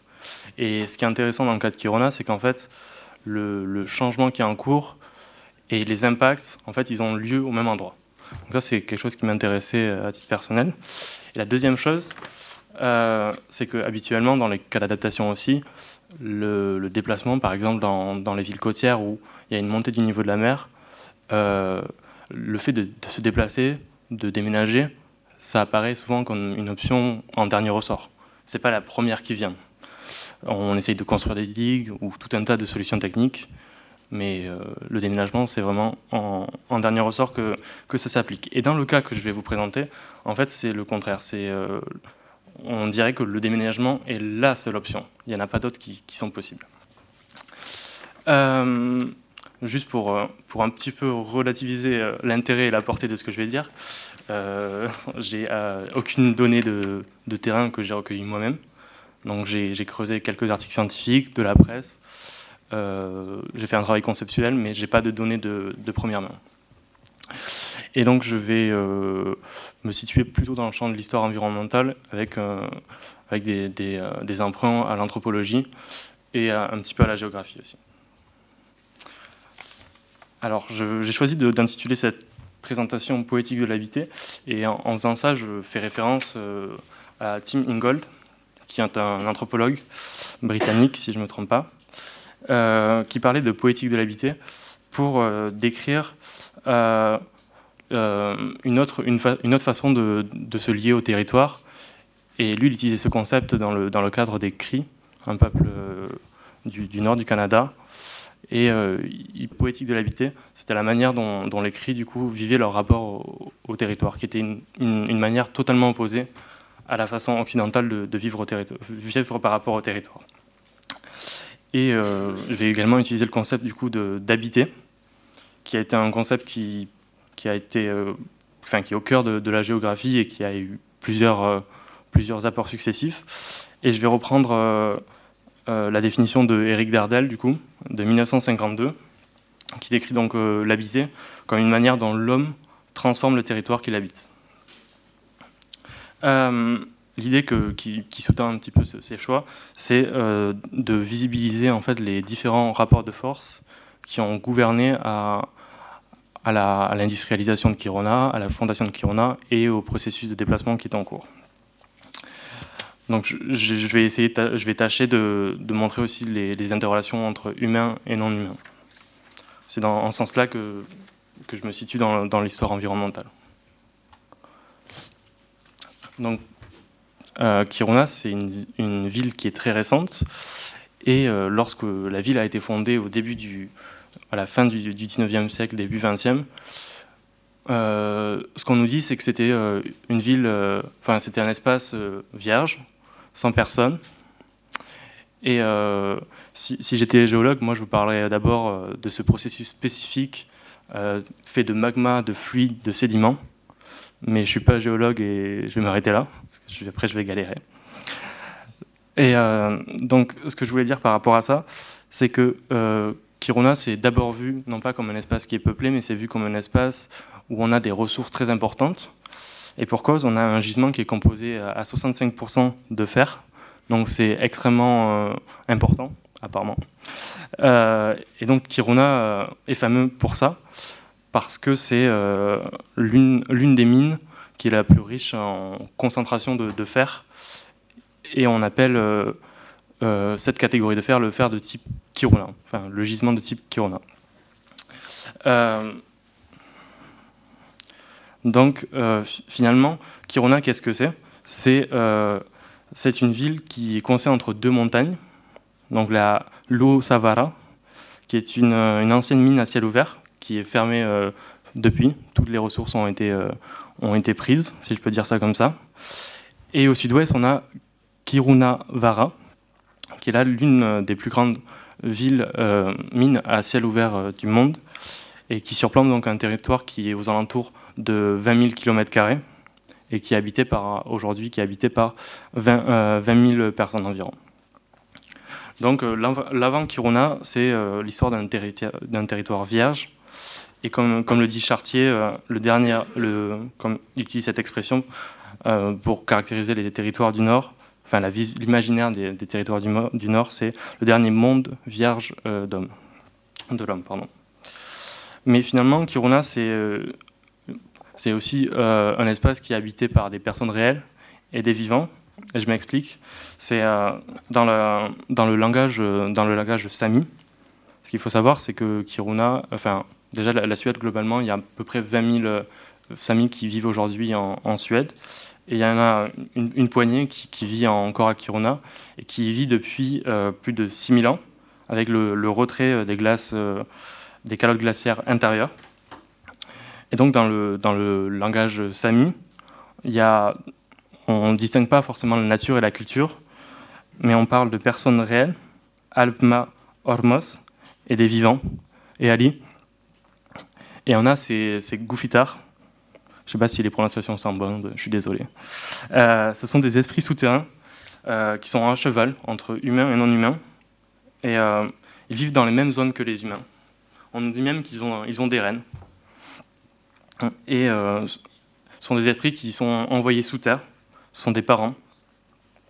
Et dans la, dans, la, mythologie Sam, ces esprits-là, ils sont capables d'interagir avec avec les humains. Et donc tout ça pour vous dire que, en plus du fait que, que le territoire a été euh, de longue date habité par des samis, il était aussi habité par, euh, par des esprits, par des représentations, donc il n'était pas vierge.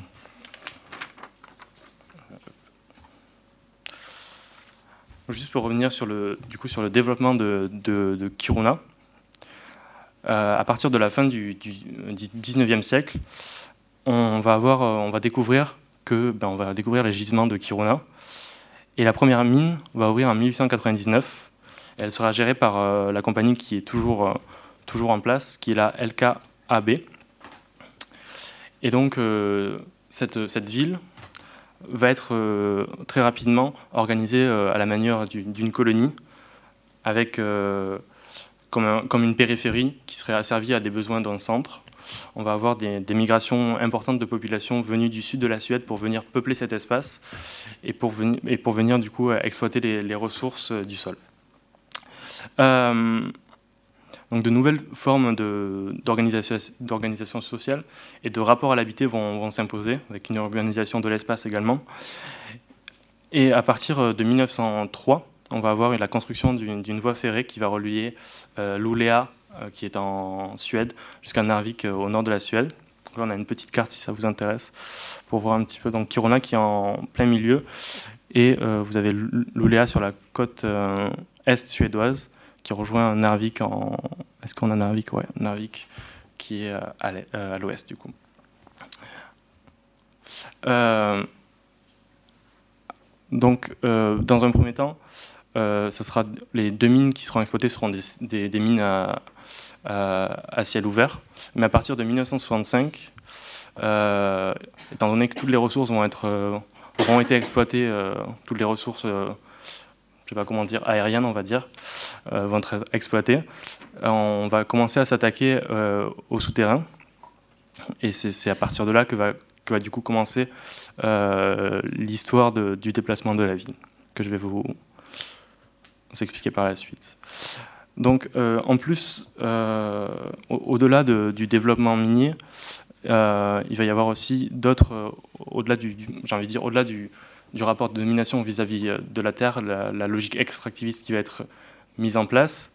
Euh, il y aura également, euh, de la pauvreté et ce qui sera décrit comme une, logique d'esclavagisme moderne.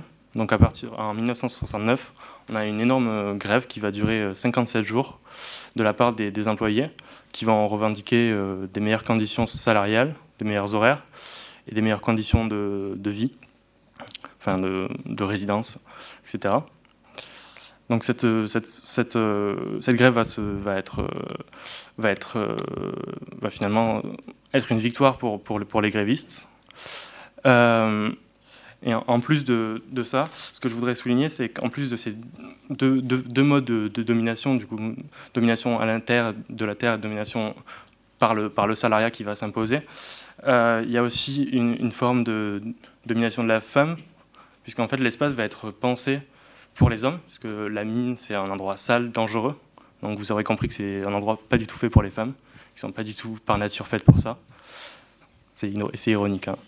Euh, et euh, du coup, euh, dans, les premiers textes qui vont régir la, gouvernance de l'espace, les femmes seront interdites d'accès aux, mines souterraines. Et, ce n'est qu'en 1978 que les femmes auront le droit officiellement de, travailler pour la mine. Et juste pour, vous dire, pour vous donner quelques chiffres, aujourd'hui on a 21% d'employés qui sont des femmes dans la mine de Kiruna. on me demande d'accélérer au fait.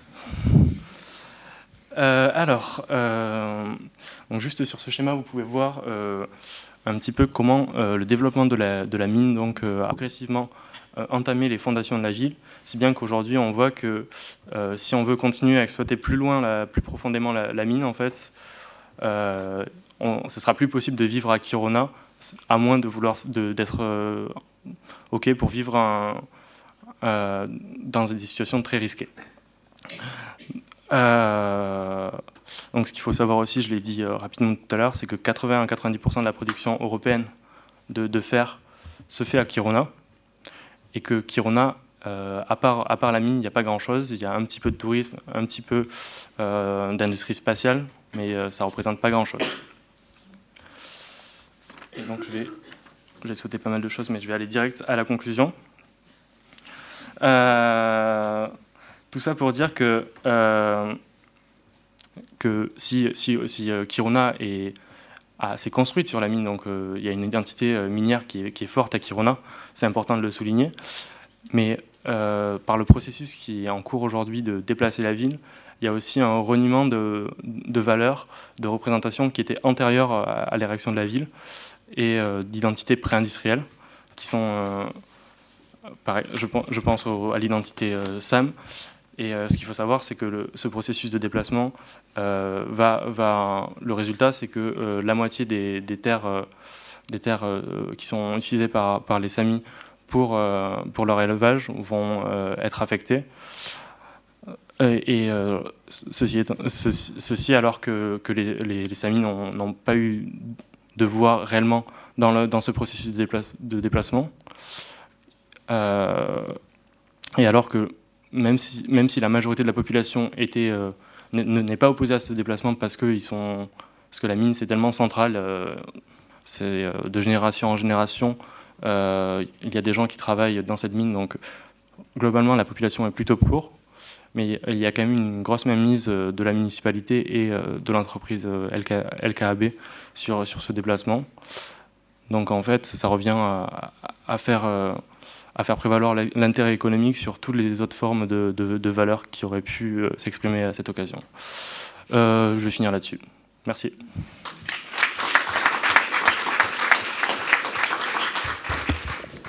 Merci Tanguy.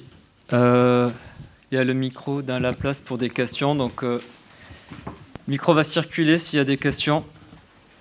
Nous avons à peu près 50 minutes. Donc, euh, nous avons le temps d'échanger.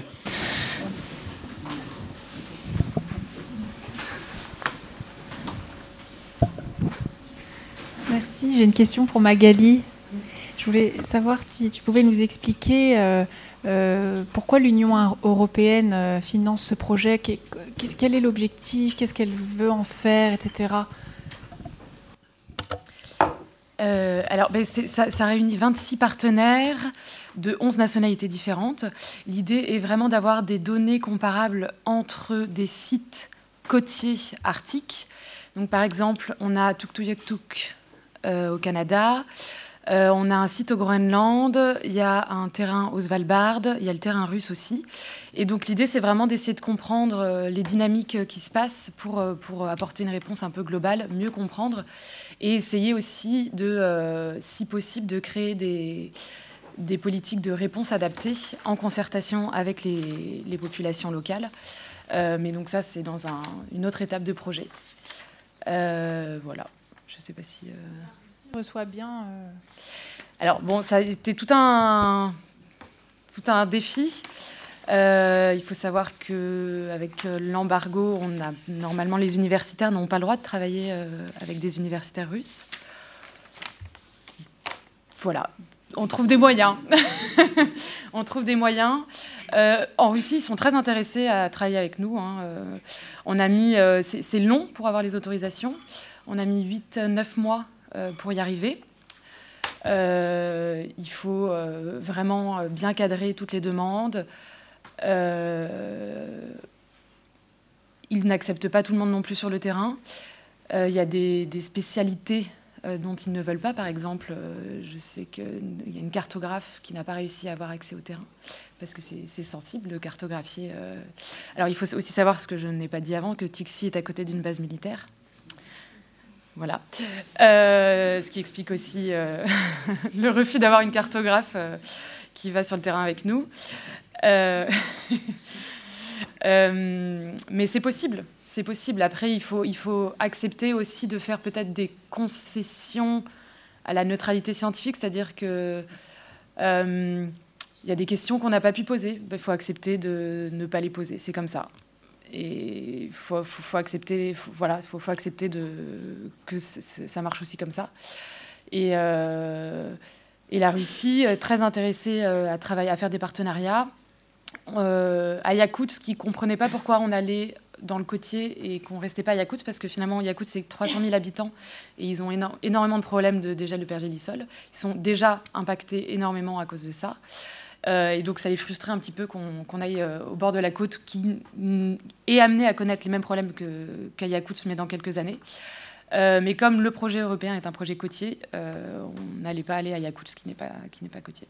Voilà. Enfin, c'est un questionnaire qu'on a travaillé pendant 8-9 mois avec nos partenaires russes, qui est validé pour avoir l'autorisation pour aller sur le terrain. Et voilà. Euh, moi, j'aurais une question pour euh, euh, Magali et également pour Tanguy. vous avez dit que dans 50 ans, soit ils seront morts, soit ils sont partis. Est-ce que malgré tout, il y, a, quand même la pensée du déplacement qui est envisagée aujourd'hui, même s'ils ne sont pas inquiets? Est-ce qu'ils réfléchissent à un déplacement collectif de l'ensemble de la communauté? Ou en fait, dans les réponses que vous avez eues, c'est plutôt moi, chacun sera parti pour une migration de travail finalement peut-être dans une grande ville et j'avais également une euh, question pour Tanguy. Vous avez euh, euh, dit que les terres seraient infectées. est-ce qu'il y a des réflexions C'est les terres qui seront quittées, qui vont être affectées? Est-ce que, Je me demandais plus généralement, est-ce qu'il y a un statut justement des terres quittées qui est en réflexion, notamment sur les, lieux sacrés des communautés samis Est-ce que, souvent, c'est un point de discorde important où les, terres quittées sont laissées à l'abandon? Là, est-ce qu'on envisage un statut particulier pour protéger ces terres? Merci beaucoup. Alors, à ma connaissance, ils, n'ont pas, parlé de déplacement euh, collectif. Euh, à Tixi, euh, il y a des migrations qui sont faites pour des raisons économiques, pour des raisons de scolarité. mais dans chacun des entretiens où les gens ont, admis, enfin, ont, évoqué cette, migration temporaire surtout, ils ont tous parler de leur attachement à leur lieu de vie. Euh, et donc, pour eux, même si de notre point, de vue à nous, il y a des limites à, habiter là-haut, pour eux, ils ne les voient pas du tout et ils sont très heureux là où ils habitent. Et, voilà, je ne peux pas répondre plus dans le détail à cette question-là, mais, c'est les éléments que j'ai aujourd'hui. Alors, pour, répondre, j'espère au moins en partie à votre question, ce qu'il faut savoir, c'est que euh, il y a deux, cas pour les, bâtiments qui sont, qui sont, sur une zone euh, à risque. Euh, le premier cas, c'est les bâtiments généraux, les habitations, qui seront détruites à l'issue du processus. Et il y a le cas également de, bâtiments qui ont une valeur plus culturelle, historique, qui là, je vais prendre l'exemple par exemple de, de l'église qui a été construite en 1921 qui euh, est construite sous une forme de lavou, donc euh, la, la, tente, euh, la, dans, la tente Sami, qui elle va être, qui a été, je crois déjà, qui a été déplacée en fait, qui a été déplacée dans la, dans la nouvelle, dans Kiruna 2. Bonjour, je suis un ancien diplomate allemand et qui était, il y a 15-20 ans, ambassadeur pour le droit de la mer, l'Arctique, Antarctique et tout le reste, environnement, etc. Et dans ce contexte, lorsque j'étais dans les réunions des différents organismes, il y avait toujours un discours très contrasté du point de vue euh, de la part des Norvégiens et autres. Euh, officiellement, euh, il y avait la crainte du changement climatique, mais sur le côté privé des responsables, il y avait un optimisme assez surprenant euh, de toutes les possibilités qui euh, se montraient une fois le réchauffement climatique euh, constitué pour le passage du nord-ouest, pour les gisements pétroliers et gazières et ainsi de suite. Est-ce que cet optimisme est toujours là? Est-ce qu'il y a toujours ce discours euh, un peu contrasté euh, où d'un côté on déplore le réchauffement climatique Je pourrais citer des noms des responsables norvégiens qui étaient là-dedans et qui sont toujours actifs. Euh, je voulais dire une deuxième chose en ce qui concerne la coopération scientifique avec la Russie. Euh, du côté allemand, il y avait une vieille coopération et actuellement, je connais encore des anciens responsables qui sont là à titre privé, qui travaillent à Saint-Pétersbourg et ailleurs sur ces questions arctiques. Bien sûr, il y a le gouvernement allemand qui soutient pleinement euh, l'embargo, mais il y a là aussi toujours disons, un double langage. Et pour Kiruna, euh, j'avais l'expérience que le plus grand problème, c'était ce court été où il y avait une explosion d'insectes qui faisait vraiment euh, la survie très très difficile.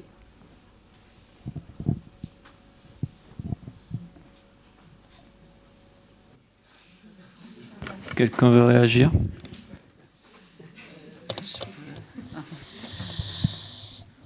Euh, par rapport à l'optimisme et, l'inquiétude, bah, c'est vrai que l'inquiétude par rapport à l'environnement est toujours euh, de mise et, peut-être plus que jamais, mais euh, l'enthousiasme y perdure aussi. donc effectivement, ça peut paraître, c'est paradoxal, mais parce que euh, bah, il y a la demande mondiale qui est, qui ce qu'elle est et qui, qui stimule tout cela. Par exemple, la Norvège qui du coup dit bah, on n'exploite pas à moins de plus, on garde une distance des premières glaces de, je, crois que c'est 60 ou 80 km. Mais comme celle-ci recule, eh bien, en fait, l'exploitation euh, offshore de la Norvège euh, remonte euh, actuellement. Hein. Donc, c'est là où on est dans de la gouvernance. On, essaye de, de gérer pas seulement ses ambitions avec l'environnement, mais aussi les ambitions voilà, des autres. Euh, voilà ce que, je, ce que je peux dire. Bon, euh, c'est sûr que la, pour la Russie, peut-être que je peux ajouter quelque chose plus précisément sur la Russie. C'est vrai qu'il faut, faut, faut, se rappeler quand même que dans les, années 90, la décennie 90 a été absolument dramatique euh, avec la, chute de, l'URSS et particulièrement pour les régions septentrionales qui se sont vidées au profit du, centre notamment. Et la, la Russie continue à la Russie continue à perdre euh, des habitants. Hein. Donc, euh, il y a actuellement une reprise en main euh, euh, de, de, la région arctique par le gouvernement, hein, ce qu'on appelle aussi l'arcticisme. C'est un, retour de la politique dans les régions arctiques. Il n'y a qu'à voir donc la centrale nucléaire flottante qui, qui, qui, qui, se balade sur les côtes de l'océan Arctique côté russe. Bah, les projets de route maritime du Nord-Est, etc.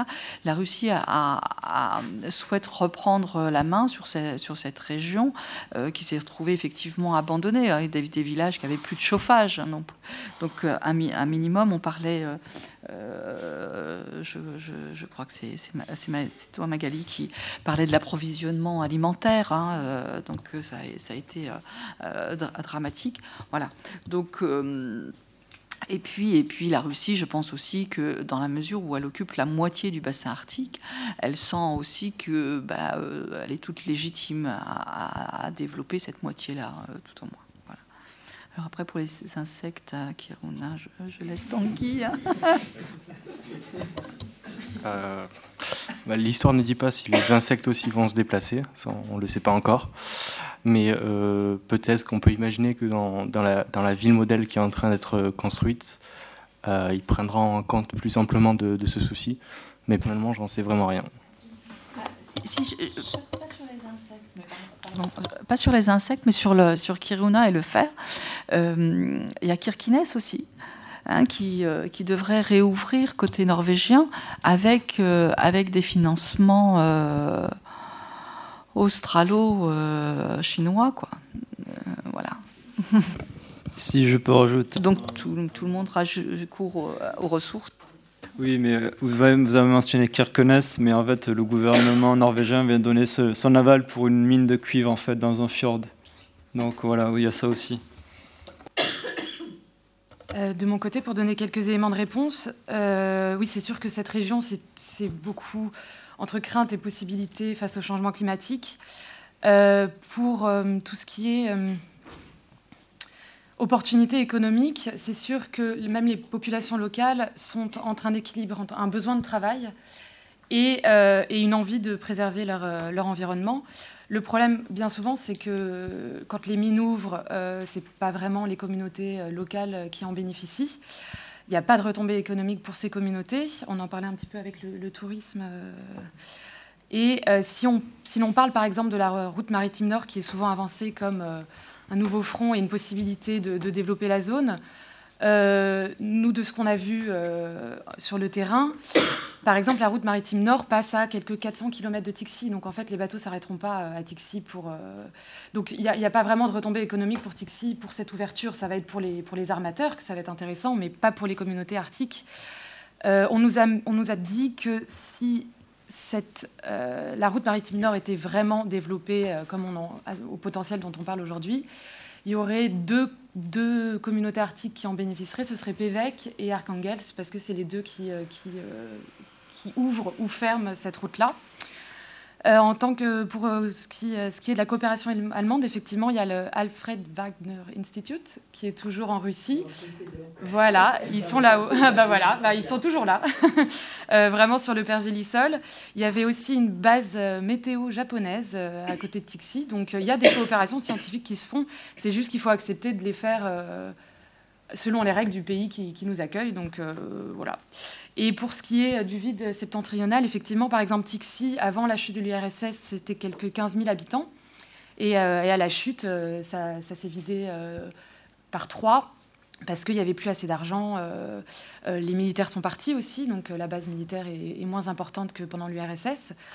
et il y a eu dans nos entretiens qui, ont été faits une, une, nostalgie des années de l'avant 90 euh, qui était très très présente euh, dans les générations euh, un peu plus bah, qui, qui, avaient connu en fait l'URSS parce que à cette époque selon ses habitants ils avaient de l'argent, ils avaient des meilleurs médecins, ils avaient des meilleures écoles, ils avaient des meilleurs boulots, des meilleurs jobs.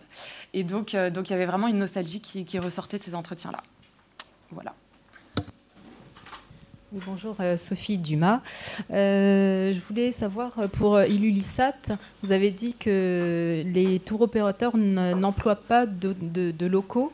c'est pour quelle raison? Est-ce que c'est parce que les locaux ne sont pas formés ou parce que eux-mêmes ça ne les intéresse pas tellement de travailler dans le tourisme? Alors, des entretiens que j'ai menés, ils disaient souvent qu'ils parlaient de moins en moins anglais et danois, donc les deux à la fois.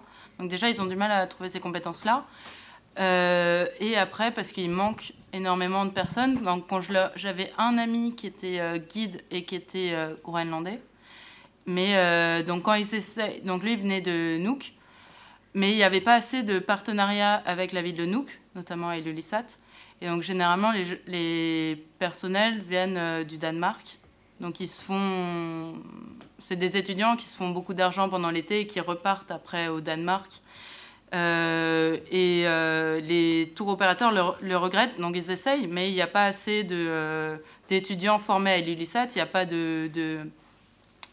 d'université de, autour, de formation autour du tourisme qui est proposée là-bas, donc il faut venir généralement de la capitale ou, ou du Danemark. Donc il y a il y avait aussi des guides qui venaient d'Angleterre, euh, beaucoup d'Europe, mais, euh, mais très peu euh, du Groenland en fait. Bonjour, merci. Marion Paulet, j'ai une question pour Mme Vaguet. comment est-ce que vous analysez le développement de sa bêta, vraiment donc, à la terminaison du bassin de l'Aube? Est-ce que vous voyez des effets de report des populations des villes du, du bassin intermédiaire, dont vous, vous êtes la spécialiste? Et sinon, d'où viennent les populations qui s'installent à Sabeta En gros, je voudrais savoir si Sabeta peut être aussi comprise dans la poursuite du front pionnier des villes du bassin de l'Aube. Merci. Merci. Alors, euh, Sabeta, en fait, euh, c'est vrai que ça, la, Russie est le pays qui a le plus poussé le plus loin le, peuplement de sa, zone arctique. Et la Sibérie occidentale est un exemple parfait. Aujourd'hui, c'est plus du tout d'actualité. Donc, Sabeta, on ne prévoit pas qu'il y ait une population permanente et que ça devienne une, une, ville nouvelle comme les, les 30 autres. Mais euh, certains disaient d'ailleurs au moment de la chute de l'URSS ben, que ces villes-là allaient fermer et qu'on allait faire comme au Canada, euh, travailler, les faire fonctionner par un système de shift worker. Donc euh, il y en a aussi hein, dans ces villes-là, hein, des gens qui viennent pour trois mois et qui repartent euh, dans, le sud. Puis en fait, non seulement elles n'ont pas fermé, mais plus encore, elles ont récupéré de la population parce qu'il y a quand même des hauts salaires.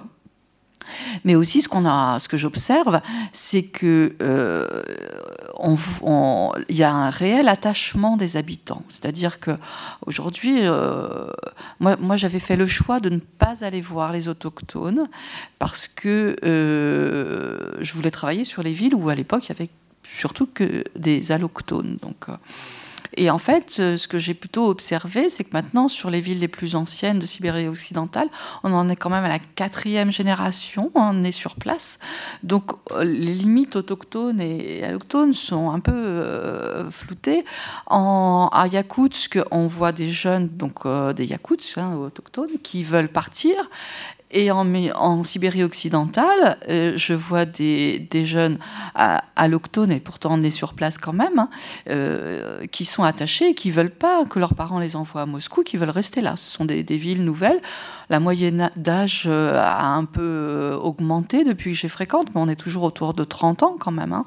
Donc c'est une population très très jeune, et, et, eux, ça leur, ça leur plaît, ils y trouvent leur compte. Donc, alors comment ça a fonctionné? Donc, donc, Alors quand je parle d'attachement, c'est qu'on voit que les gens, eh ben, ils, ne se sont pas contentés d'amasser de l'argent dans, dans le projet de repartir vers le sud, mais là on les voit euh, depuis, euh, depuis les années, fin des années 90 hein, euh, s'offrir des cottages comme on peut avoir en Russie centrale, et donc dans ces zones-là, ça coûte horriblement cher, hein, euh, parce qu'il faut faire venir tous les matériaux de construction, etc. Donc les, gens investissent sur place et, sont prêts à, développer des choses, notamment des petites entreprises qui sont aussi euh, euh, encouragées par le gouvernement. Donc comment ça va se passer avec Sabeta où il n'y aura pas de ville? Eh bien ces villes-là, le projet c'est que ces villes-là deviennent des bases, les shift workers de Sabeta. Voilà. Euh, merci Tanguy pour ta présentation. Euh, je voulais savoir, euh, du fait de l'importance de la mine de Kiruna, qui est quand même la, plus, grande mine au monde pour la production de fer quand même, donc c'est pas rien. Est-ce qu'il y a eu une discussion avec les représentants de la communauté Sami vis-à-vis de compensation que l'on pouvait faire euh, aux éleveurs de rennes, notamment pour les impacts négatifs de la mine. Et je voulais faire juste un petit commentaire euh, à titre non académique, mais plutôt cinématographique. Pour ceux qui sont intéressés par la mine de, de Kiruna, euh, il y a une série télévisée qui s'appelle Midnight Sun, qui est très sympathique. Et la raison pour laquelle je la mentionne, c'est parce que c'est une production franco-suédoise. Et la deuxième raison, c'est parce qu'elle inclut aussi des acteurs sami dans la série. Donc je recommande cette petite série policière, en fait pour répondre à ta question, de, ce que j'ai vu, euh, il y, a clairement le, processus a, il y a eu des, réunions publiques, mais il n'y a pas eu de, d'accord de, demander, il n'y a pas eu de demande d'accord à la population. Et le, sentiment qui est partagé euh, par, par les Samis, en particulier les Samis qui sont éleveurs de rennes, parce qu'il y a aussi beaucoup de Samis qui sont partis pris dans la, dans la, enfin, qui sont ouvriers aussi depuis, parfois depuis plusieurs générations dans la mine. Mais euh, parmi les éleveurs de rennes, il y a une contestation générale, et d'autant que, a priori, il n'y a, pas, de compensation, parce qu'ils n'ont pas de droit euh, sur les, sols qui y a l'État. Ils ont seulement le droit, euh, droit d'usage, mais, mais ils n'ont pas de droit particulier sur les sols, donc il n'y a a priori pas de compensation, mais à vérifier. D'autres questions? Une question pour Yvette. Vous avez présenté des cartes, que vous appelez d'études longitudinales. Donc, je ne connais pas du tout les méthodes de la géographie. Est-ce que c'est votre objet de recherche qui a fait que vous avez utilisé cette méthode? Donc, Et si oui, est-ce que ça veut dire que les dynamiques finalement de développement du Nord étaient longitudinales? Donc des espaces méridionaux vers des espaces septentrionaux. Et du coup, est-ce qu'on peut en tirer des conséquences politiques Je veux dire, euh, euh, est-ce que c'est rompu Est-ce que ça se rompt?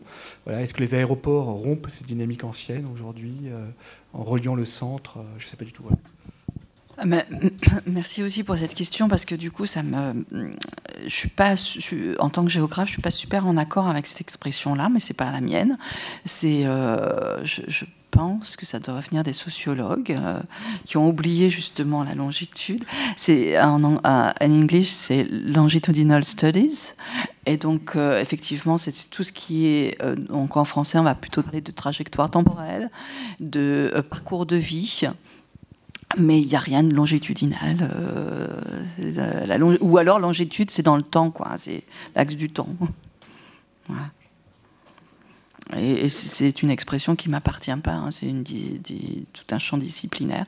Alors, euh, par rapport à ce qui m'intéresse, oui, ça c'est, les approches temporelles m'intéressent et la dynamique temporelle m'intéresse. Voilà, ça c'est clair.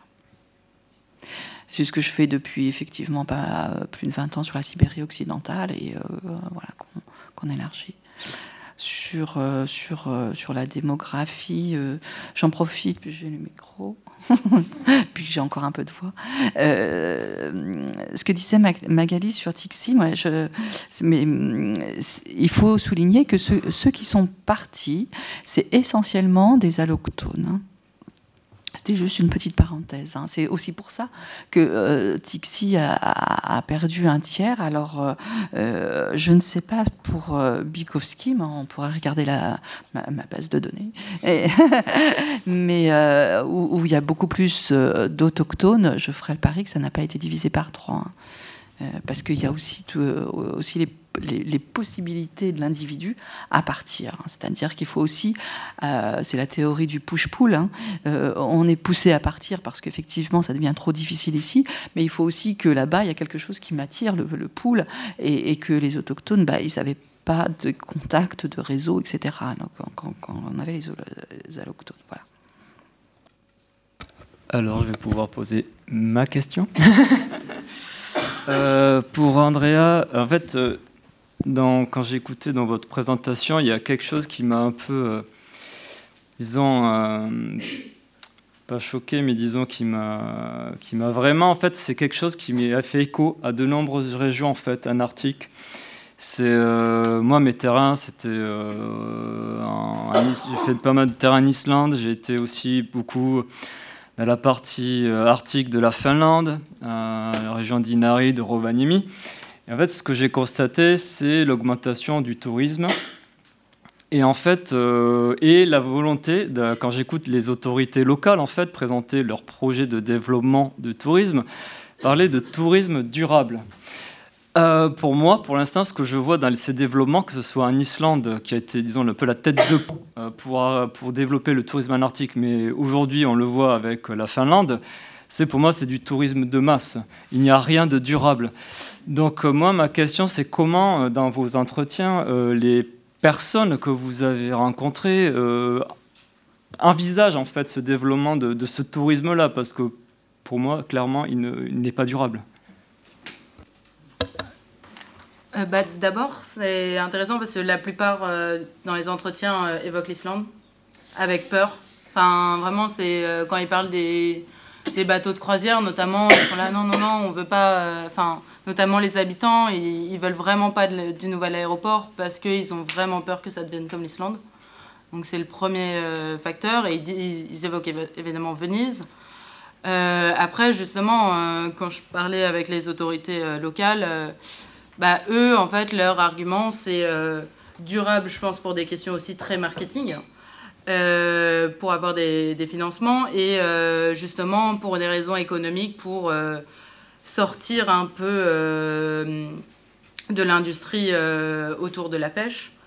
Mais après, évidemment, au niveau, enfin, sur le terrain, effectivement, il n'y a, a, rien de durable. Et c'est aussi tout l'enjeu de la présentation que j'ai faite aujourd'hui, c'était de, de montrer, enfin, on, en parlait enfin, on en a tous un peu évoqué, euh, notamment au niveau de la mine, c'est cette ambiguïté entre préservation et. Euh, enfin, ouais, enfin, toute l'ambiguïté de la préservation en général. Euh, que souligne l'UNESCO en fait. Ils essayent de préserver, mais en même temps, ça implique une augmentation du tourisme. Donc évidemment, euh, du coup, la municipalité, elle met en place donc ces, politiques de, contrôle des flux, mais il euh, n'y a rien derrière, parce que derrière, à chaque fois, je leur demandais, mais au final, euh, qu'est-ce qu'on fait de, ces, bateaux de croisière? Ils me disaient, mais ils les acceptent alors qu'ils payent même pas d'impôts au niveau du port. Ils se mettent, ils s'éloignent en fait de la côte pour ne pas avoir d'impôts à payer à la ville. Donc ils, ils financent vraiment rien et ils s'en vont, ils font le tour. Donc la, la, ville n'a vraiment rien et donc au niveau durable, il y a eu une, il y a eu plusieurs meetings notamment un en, je crois, en novembre avec les tours opérateurs justement pour en discuter. Mais au final, euh, il y avait des tours opérateurs qui me disaient qu'ils n'avaient pas été invités, qu'ils n'étaient pas convoqués euh, quand la municipalité faisait des rendez-vous. Donc euh, non, je dirais qu'il n'y a, pas vraiment. Après, il y en avait qui évoquaient justement, ça c'était intéressant dans les entretiens, que pour eux, il y avait des, on le retrouvait un peu partout, mais différents types de tourisme, et qu'il y a des touristes qui sont plus ou moins dégradants pour l'environnement. Notamment, ils commencent à avoir un tourisme de masse, évidemment, mais qui n'a moins d'impact sur l'environnement, donc des, des, gens qui viennent en, bivouac. Donc euh, les, opérateurs, euh, ils étaient finalement pour des gens comme ça. Du coup, c'est des gens généralement qui sont plus engagés, on va dire, dans le tourisme, c'est-à-dire qu'ils vont se renseigner sur le pays, sur la culture locale avant d'arriver. Donc ils viennent et ils campent et ils restent très peu sur place. Donc notamment sur le site, on peut camper qu'une nuit au même endroit. Donc il faut changer euh, de campement tous les soirs. Il y a ceux qui viennent en auberge de jeunesse notamment. Et donc évidemment, il y a moins d'impact économique sur la ville, mais il y a moins d'impact environnemental. Et ça, ça se développe notamment du fait de euh, justement ce tourisme qui vient de l'Islande. Donc c'est des gens qui restent trois semaines en Islande et qui viennent une semaine au Groenland. Et donc sûrement qu'avec le, justement le développement du nouvel aéroport, il y aura de plus en plus de personnes, donc avec des moyens, euh, enfin de, classe moyenne, on va dire, qui vont venir et qui vont venir sûrement euh, pratiquer un tourisme comme ça mais c'est pas le c'est pas les autorités locales qui favorisent ça parce que justement ils favorisent davantage euh, la création d'hôtels. Il y avait justement un des parlementaires qui se plaignait euh, de euh, comment dire du, du, site UNESCO, il disait qu'il était trop large, alors que justement il s'était battu pour qu'il soit qu'il ait cette taille-là, et lui il aurait voulu qu'il soit bien plus petit, qu'il soit que sur les icebergs et sur les glaciers pour pouvoir implanter des, des hôtels le plus proche possible. Donc venant d'un politicien, c'était un peu euh, étrange. Donc voilà, il y a un peu ces, deux facteurs. Et à côté, au final, il y a aussi, euh, pour rebondir là-dessus, il y en a qui espèrent que le nouvel aéroport, finalement, ça va plus profiter à la pêche qu'au tourisme. Donc de développer, donc ça c'était les industriels, euh, enfin, au niveau de la pêche qui me disaient ça, qui disaient qu'ils ils vont faire du, pouvoir envoyer du, davantage de poissons plus frais, donc à un coût plus élevé donc finalement, euh, il y a encore énormément d'interrogations autour de ça et beaucoup de craintes de la population locale. Merci. D'autres questions? Alors j'ai une question pour Madame Vaguet. Donc vous avez évoqué le cas de l'attachement de, la population euh, dans la Sibérie occidentale russe. Alors je voulais savoir euh, quelles sont les motivations de cette population à véritablement se sédentariser? Est-ce toujours d'un point de vue économique ou alors euh, est-ce qu'il y a d'autres facteurs? Ben non, euh, euh c'est pas d'un point de vue économique. Notamment, je pense à, un monsieur. Vous savez, il y a des programmes de relocalisation des, des, retraités dans des régions plus méridionales, euh, parce que ça a un coût hein, de maintenir une population permanente dans ces régions-là. Ils, euh, ils, sont aidés pour avoir un logement. Et, ce, monsieur, euh, c'est le dernier que j'ai pu interviewer, mais il y en a d'autres. A ben, il, a accepté ce qu'on lui donnait. Il est allé dans le sud. Il a vendu son appartement. C'est pas une histoire euh, extraordinaire. Hein. Il, y en a plusieurs qui ont fait ce parcours-là, parcours de vie. Et puis il est revenu. Et il est revenu parce que finalement, lui, il veut vivre là et il veut mourir ici. Il y a tous ses amis avec lesquels il a construit la ville. C'est quand même un, truc incroyable. Hein. Euh, vous regardez autour de vous et vous vous dites, bah, celui-là, voilà, euh, j'y étais. Celui-là, j'y étais aussi. Et, puis euh, avec machin, machin, et je, les vois ce soir. Et puis il a ses enfants, il a ses, ses petits-enfants finalement, euh, c'est un peu comme nous. Pourquoi, euh, pourquoi à Rouen on devrait, on, devrait déménager hein, après ce qu'on a eu Puis on reste parce qu'on y a sa vie. Hein. Voilà.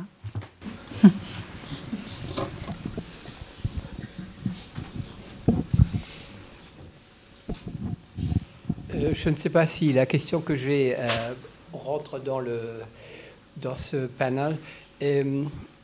Là, il y a 15-20 ans, donc je, parlais de mes fonctions, où j'étais le diplomate et l'intrus dans toute cette société de scientifiques et autres.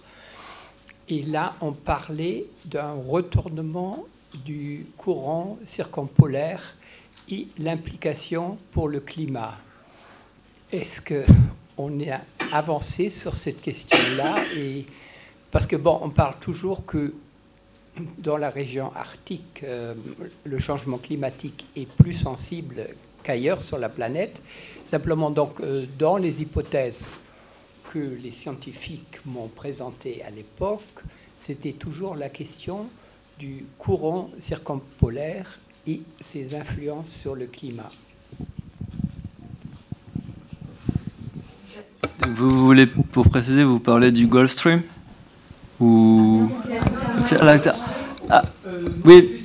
Jusqu'à la Norvège, simplement. Autour du pôle Nord, il y a un courant avec une certaine vitesse.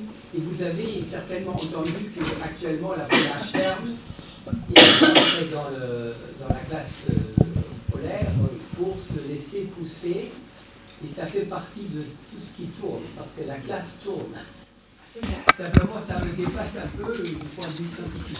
Complètement. Hein. En fait, il n'y a aucun océanographe. Euh, ben, moi, je, travaille avec un, océanographe, un peu, donc je, connais un peu la, la circulation thermohaline. Euh, donc en fait, la circulation thermohaline, il y a deux choses euh, un peu différentes. Il y a la circulation thermohaline, effectivement, qui part du pôle puis qui descend et qui remonte ensuite euh, vers le Gulf Stream. Et ça, en fait, eh ben, c'est effectivement en train de se ralentir et on est en train de se rapprocher d'un tipping point, donc ce dont on parle beaucoup en Arctique en ce moment, avec aussi la, fonte des glaces.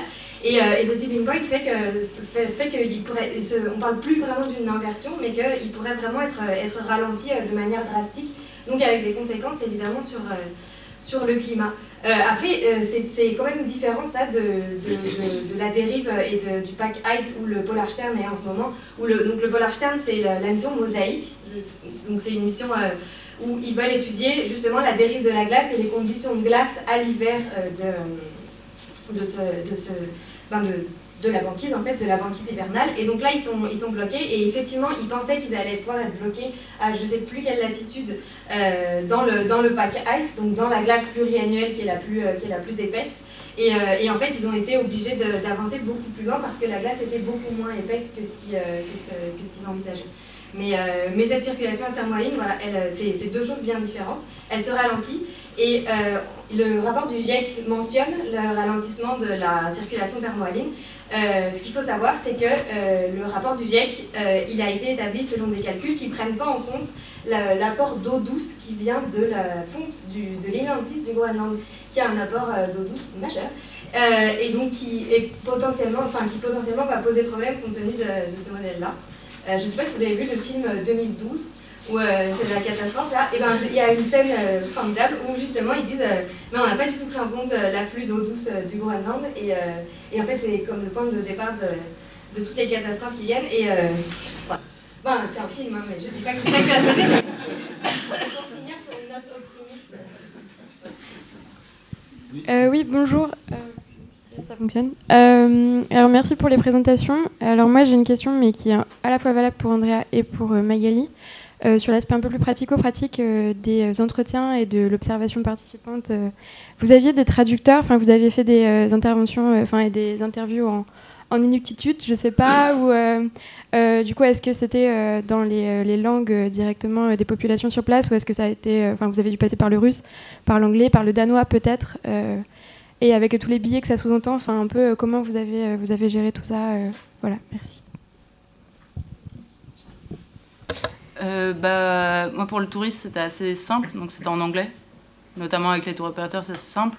Non, ouais, tout a été en anglais. Après, j'avais un autre projet que j'avais mené sur place où là, euh, c'était avec une amie qui était groenlandaise, donc on travaillait ensemble. Et là, euh, effectivement, il faut toujours spécifier, et c'est un gros biais, finalement, mais c'était un autre projet qui est beaucoup qui est assez différent. Mais je pense que tu as pris des alors, moi, de mon côté, donc bah, là, j'ai parlé surtout de mon terrain russe. Euh, ne parlant pas russe, on avait des traducteurs. Donc effectivement, il y a, forcément un biais dans, la manière dont les gens traduisent, ils mettent leurs propres mots sur ce que les gens nous disent. Et malheureusement, on ne peut pas faire grand-chose grand chose, là-dessus. pour ma thèse, en revanche, j'étais côté Canada. Donc moi, j'ai fait du terrain au Nunavut, 1, 2, 3, Nunavut et au Nunavik. Et là, euh, les gens parlent, euh, les, les, Inuits parlent anglais, donc euh, tous mes entretiens étaient en anglais, et donc j'ai pas eu de problème, de, en tout cas, d'échange avec eux. voilà pour ce que je peux en dire.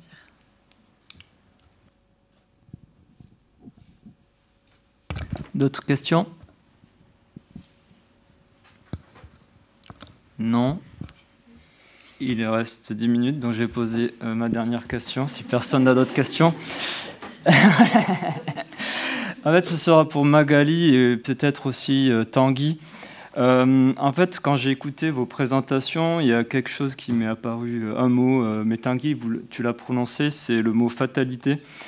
Et Magali, quand tu as parlé de, cet exemple de ce cimetière qui se déverse dans la mer, Enfin, c'est, est-ce que pour ces gens-là, je ne sais pas si dans les entretiens vous avez abordé ce sujet-là, ces questions-là, mais en termes de finalement pour ces personnes-là, c'est-à-dire c'est, leur passé qui est en train de disparaître littéralement. Et euh, finalement, quel est l'impact pour, euh, ces, euh, pour ces populations? Alors oui, il y a cette fatalité, dit oui, c'est pas grave, on déménagera pour, pour que ce soit les habitants de Kiruna. Mais, et pour les Russes, il dit oui, bon, de toute façon, c'est la dernière génération et on va comme vous avez dit, Yvette, ben, on va disparaître. Mais finalement, sur le plan psychologique, pour ces populations et de leur identité, c'est quand même euh, très particulier de, voir finalement euh, son environnement euh, finalement disparaître progressivement. Et, donc Magali, tu as fait du terrain et Tanguy, donc c'est plus par le prisme effectivement plus de, tes lectures. Mais est-ce que tu as vu aussi par tes lectures cette question-là soulevée? Bah, moi, de mon côté, c'est un petit peu ce que, ce que je disais quand euh, c'est une approche euh, du futur qui est très différente de la nôtre. Euh, en ce qui concerne le cimetière, bon, j'ai pas mis la photo ici, mais c'est sûr qu'on a une photo, par exemple, où on voit la jambe de quelqu'un avec ses habits et qui, sort vraiment de. et c'est très compliqué de voir ça au quotidien, donc de voir ce, ce, passé qui. et en, en, termes sanitaires pour les maladies, parce qu'on ne sait on ne sait plus vraiment de quoi sont morts ces gens. Donc il y a vraiment un, réel problème euh, contemporain euh, là maintenant. Mais ils n'ont pas de solution, ils ne vont pas déplacer le cimetière pour euh, de toute façon le redéplacer quelques années plus tard. Et après, bah, je pense que j'ai déjà un petit peu touché, enfin répondu à ta, question, la fatalité pour eux, c'est comme ils peuvent rien y faire, c'est comme ça et ça sert à rien de réfléchir pendant des, semaines et des semaines sur quoi faire parce qu'en fait, ils n'ont pas de solution, ils n'ont pas de toute façon les moyens de redéplacer euh, le village un peu plus loin dans les terres. Et de toute façon, comme c'est sur un bras euh, de péninsule qui est amené à disparaître dans quelques années, ça n'a aucun sens de toujours se, repousser de plus en plus. Donc, euh, moi, j'ai vu que c'est, ça, ça peut paraître très peut-être triste de notre point de vue à nous, mais pour eux, c'est vécu comme comme une réalité, on ne peut rien y faire, donc autant l'accepter et puis euh, on, partira euh, quand on devra partir. Quoi. Voilà. De mon côté, j'ai pas vraiment lu ce genre de choses. C'était plus le registre de la, de la colère dans ce que j'ai pu lire. Et c'est peut-être parce que j'ai pas cherché aux bons endroits que j'ai pas trouvé euh, ce genre de sentiment aussi. Mais dans ce que j'ai lu, en tout cas, c'était plus de la colère. Voilà. Pour rebondir dessus, ça me fait penser c'est plus pendant la période euh, post-coloniale au Groenland, mais ils ont déplacé de nombreux villages. Donc il y a des nombreux villages qui ont été fermés parce que les personnes ont choisi de se déplacer vers la ville, pour notamment des raisons économiques, pour travailler dans l'industrie de la pêche. Et il y a un village, donc du coup là j'ai pas le nom en tête, mais qui a été fermé par les autorités danoises à ce moment-là parce que justement économiquement il était plus viable. Donc c'est deux situations différentes. Donc quand les gens me parlaient de leur passé et quand ils disaient qu'ils avaient euh, bouger de village en village jusqu'à arriver à la ville, là il y avait évidemment, enfin comme disait Magali, de euh, un peu la fatalité de bah c'est pas grave, on, bouge et on, et on va vers l'avenir. Par contre, euh, l'autre situation, elle rejoint plus celle de Kiruna, donc quand l'autorité arrive et décide de déplacer pour eux, alors oui, là il y a eu un traumatisme, ils en parlent ils ont monté, il me semble, une association pour ce village et chaque année ils font une sorte de, c'est pas un pèlerinage et retournent au village pour penser à la disparition du village. Ils ont, il me semble qu'ils ont monté un film aussi pour ça. Donc je pense que ça dépend vraiment de, de la manière dont ça a été fait qui, qui, qui, qui affecte. Merci beaucoup pour vos présentations. Et euh, nous allons avoir une pause de 30 minutes.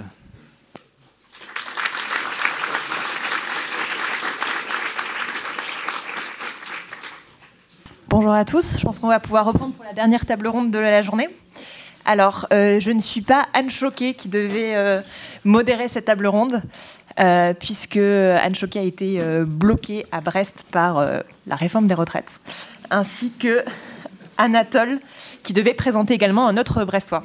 Donc je vais faire office de et remplacer au pied levé et juste peut-être soulever les quelques questions euh, importantes qui, d'après moi, vont être approfondies par nos intervenants pendant cette table ronde. Euh, la première question très importante, c'est que on va poser ici la question des acteurs, qui plus que jamais va être au cœur de notre réflexion sur les politiques de l'Arctique, et des acteurs incontournables, les populations autochtones, qui ne sont évidemment pas le seul euh, acteurs de l'Arctique, mais quand même, on estime environ 10% selon les calculs de la population arctique, et surtout comprendre ces populations autochtones dans leur diversité. Souvent, on dit, ou on entend les populations autochtones sans se rendre compte de la grande diversité. Et ici, on va avoir la chance, puisqu'on va entendre parler à la fois de l'Europe du Nord, de l'Alaska, du Canada, du Groenland, autant de situations à la fois sociales, politiques, économiques, juridiques, extrêmement différentes. Une deuxième question, une autre question éminemment politique, c'est celle du rapport au pouvoir central. Euh, ou du rapport de circulation aux institutions nationales, deux questions qui vont être également euh, posées.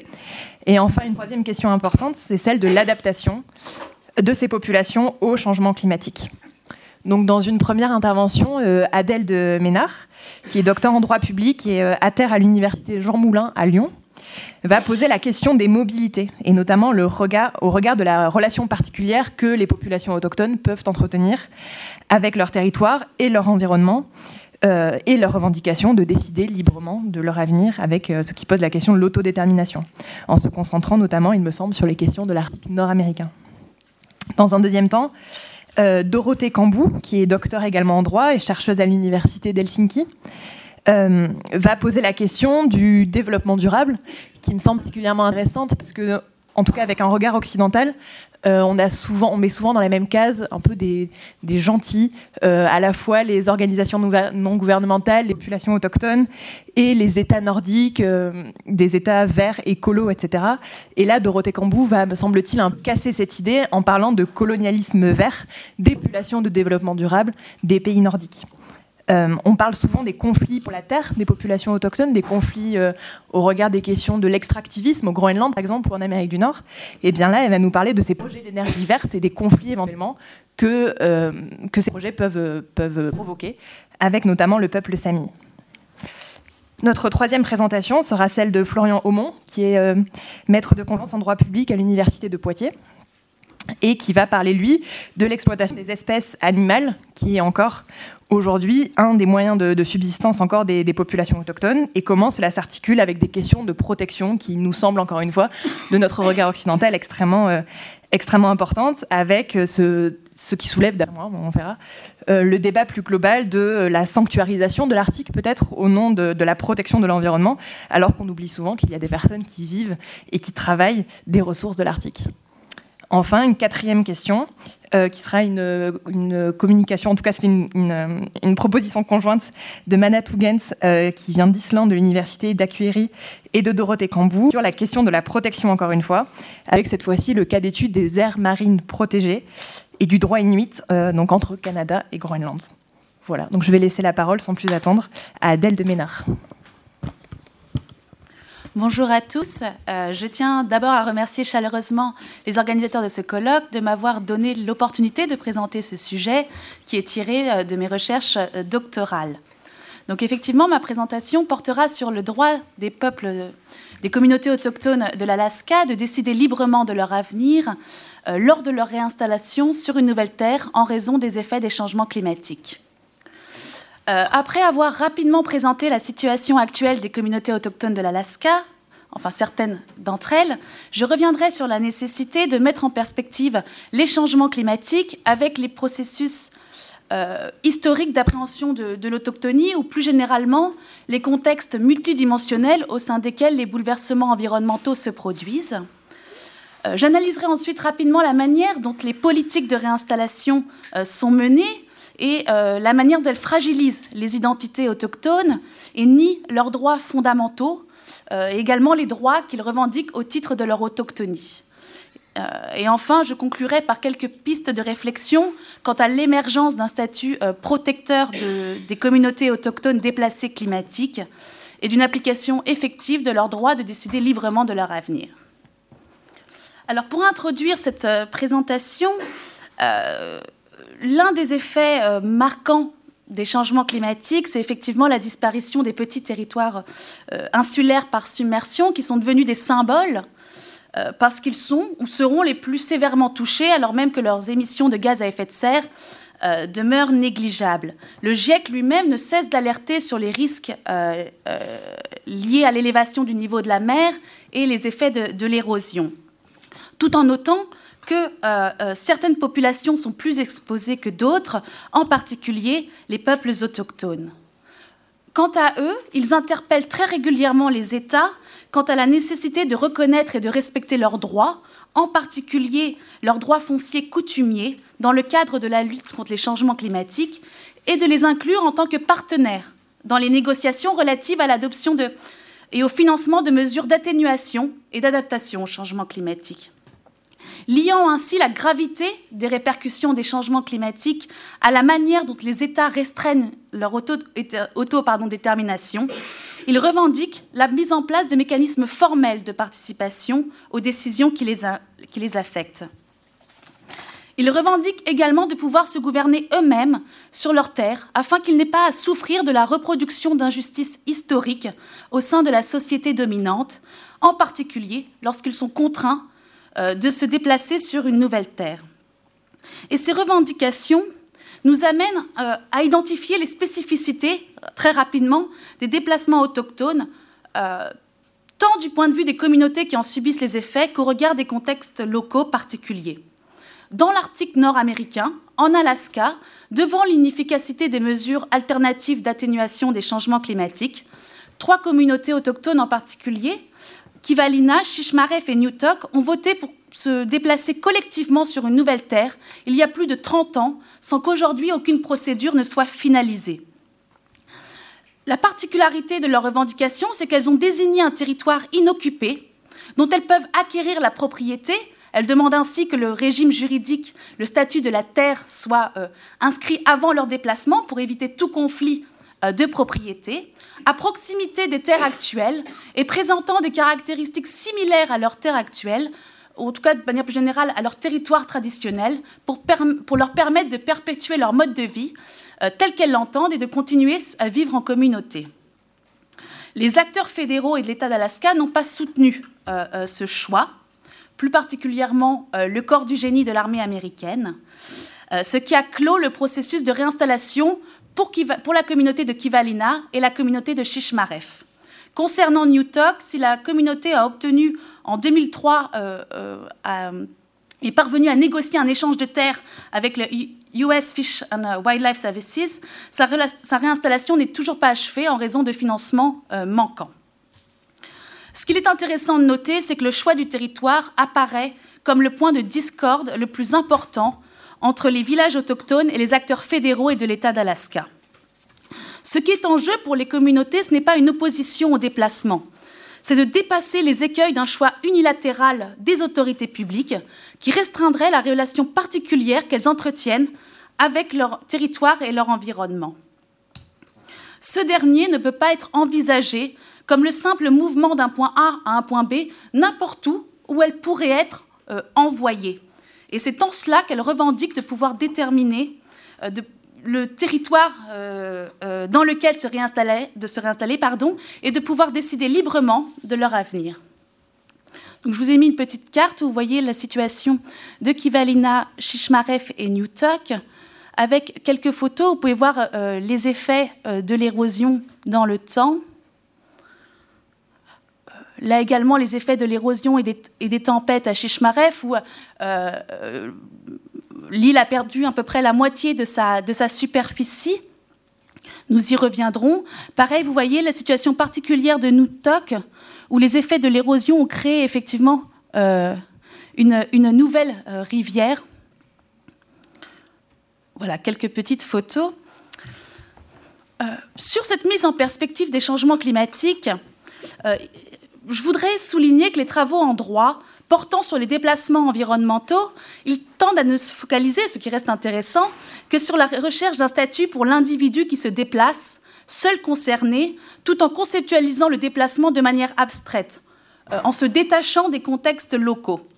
Or, d'une part, se détacher de ces contextes, euh, c'est prendre le risque de considérer les populations comme statives, passives, euh, c'est prendre le risque également de ne pas voir les dynamiques locales, les rapports de force, les structures de pouvoir euh, à l'œuvre et donc la complexité des négociations entourant ce déplacement.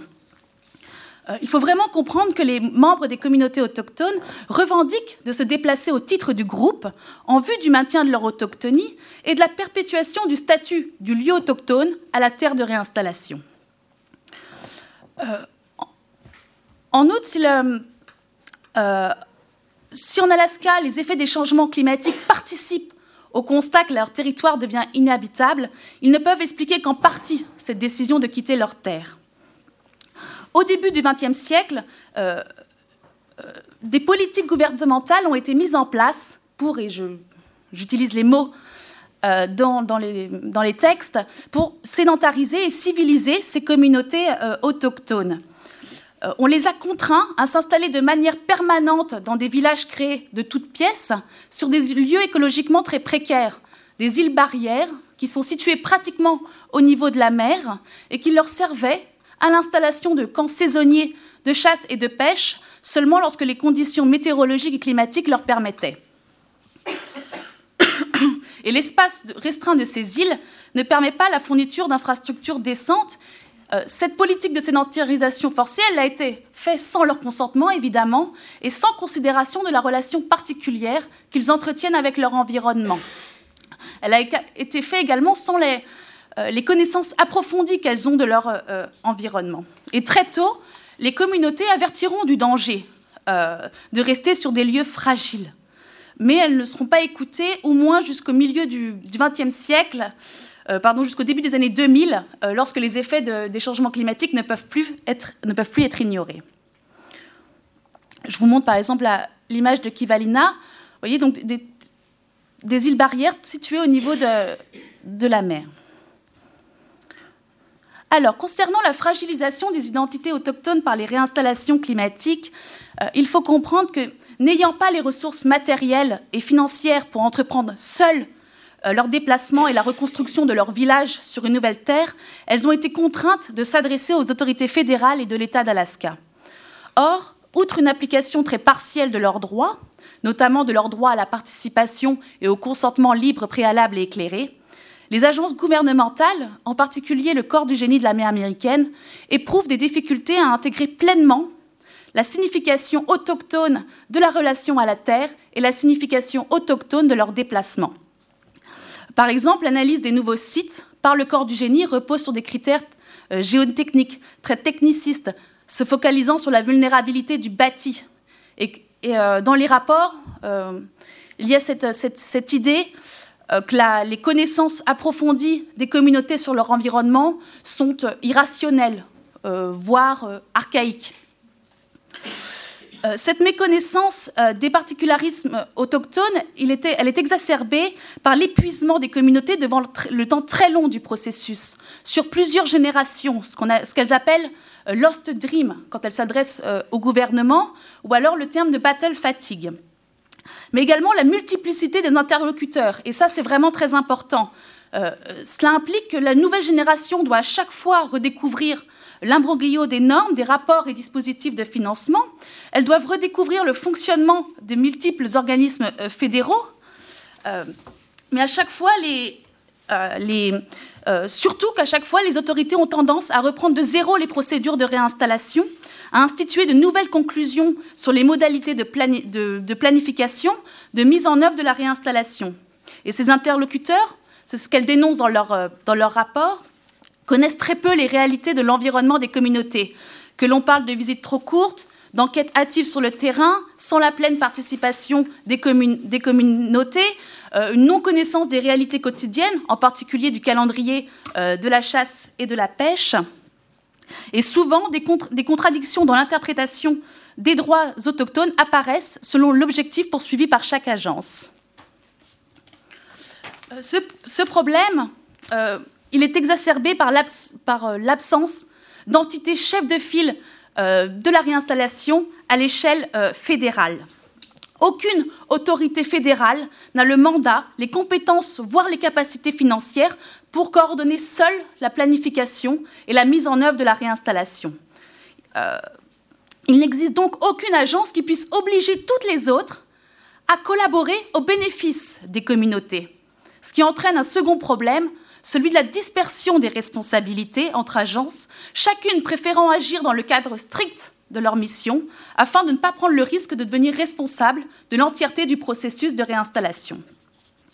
Plus problématique encore, en l'absence d'un plan de financement centralisé, les agences préfèrent ne pas financer de projets d'étape qui relèveraient de leurs propres compétences, euh, toujours dans ce risque de devoir prendre la responsabilité de l'entièreté du processus. Cette situation, elle est exacerbée par le désinvestissement euh, des autorités publiques euh, pour la reconstruction ou l'amélioration des infrastructures des villages existants dès qu'elles apprennent que ce village euh, désire se déplacer en raison des, du fait de, leur, de arriver, du fait que leur territoire devient inhabitable. Dernier problème, les agences fédérales n'ont pas toutes le même critère d'inclusion des particularismes autochtones. Elles peuvent même être en désaccord et en concurrence, ce qui impose une, situation euh, délicate pour les communautés qui doivent connaître l'ensemble des protocoles d'aide et surtout la manière de pouvoir euh, euh, en bénéficier. Et pour chaque demande, les communautés doivent reprendre l'entièreté du dossier en l'adaptant à l'objectif poursuivi par telle ou telle agence. Alors pour, un peu conclure très rapidement sur la recherche d'un statut protecteur de l'autochtonie, euh, deux options peuvent se dessiner en gardant à l'esprit qu'une convention internationale sur les déplacés climatiques, a fortiori une convention internationale sur les peuples autochtones déplacés climatiques, n'est pas euh, prête de voir le jour au regard des réticences euh, politiques des États, particulièrement vis-à-vis -vis de leur politique migratoire. Quelles sont ces deux options? C'est l'idée que les autorités publiques, elles ont tout intérêt à agir en faveur de, de la réinstallation des communautés autochtones et qu'elles ne doivent pas le faire de manière unilatérale, sans considération des revendications aux autochtones. Et ces revendications, selon moi, elles s'inscrivent pleinement dans le cadre des évolutions du droit international, en particulier de la Déclaration des, Nations Unies sur le droit des peuples autochtones, adoptée en 2007 et officiellement approuvée par les États-Unis en 2010. Non seulement la Déclaration des Nations Unies, souligne les injustices historiques subies par les peuples autochtones, qui ont eu pour effet de les empêcher de se développer comme ils auraient souhaité le faire, mais elle reconnaît aussi pleinement leur droit à l'autodétermination. Au terme de l'article 3, les peuples autochtones doivent librement déterminer leur statut politique et poursuivre librement leur développement économique, social et culturel. Et sur ce dernier, point, la déclaration reconnaît la nature dynamique des cultures autochtones.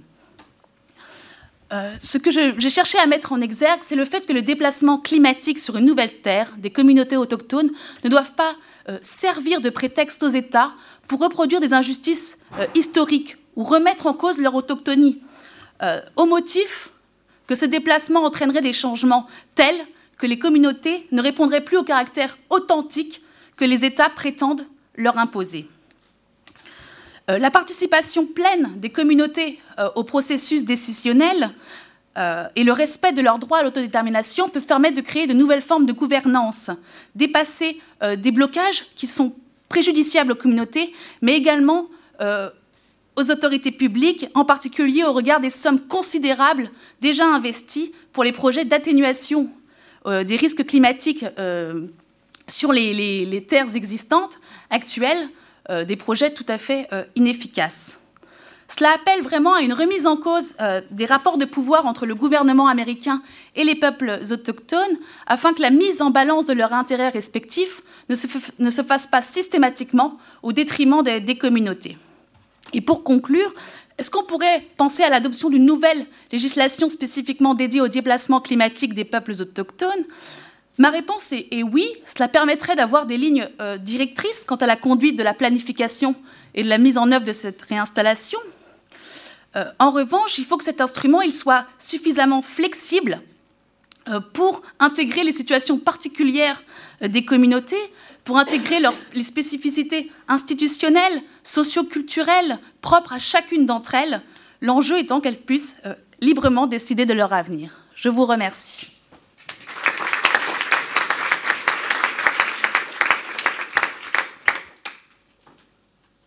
Bonjour à tous. Euh, donc je me présente, je suis Dorothée Cambou et je travaille à l'université d'Helsinki. Donc tout d'abord, je voulais remercier euh, Camille, Florian et Pauline pour euh, l'organisation de cette conférence et aussi pour me donner l'opportunité aujourd'hui de faire en fait ma première conférence en français. Donc je m'excuse d'avance si je fais des petites erreurs et des anglicismes.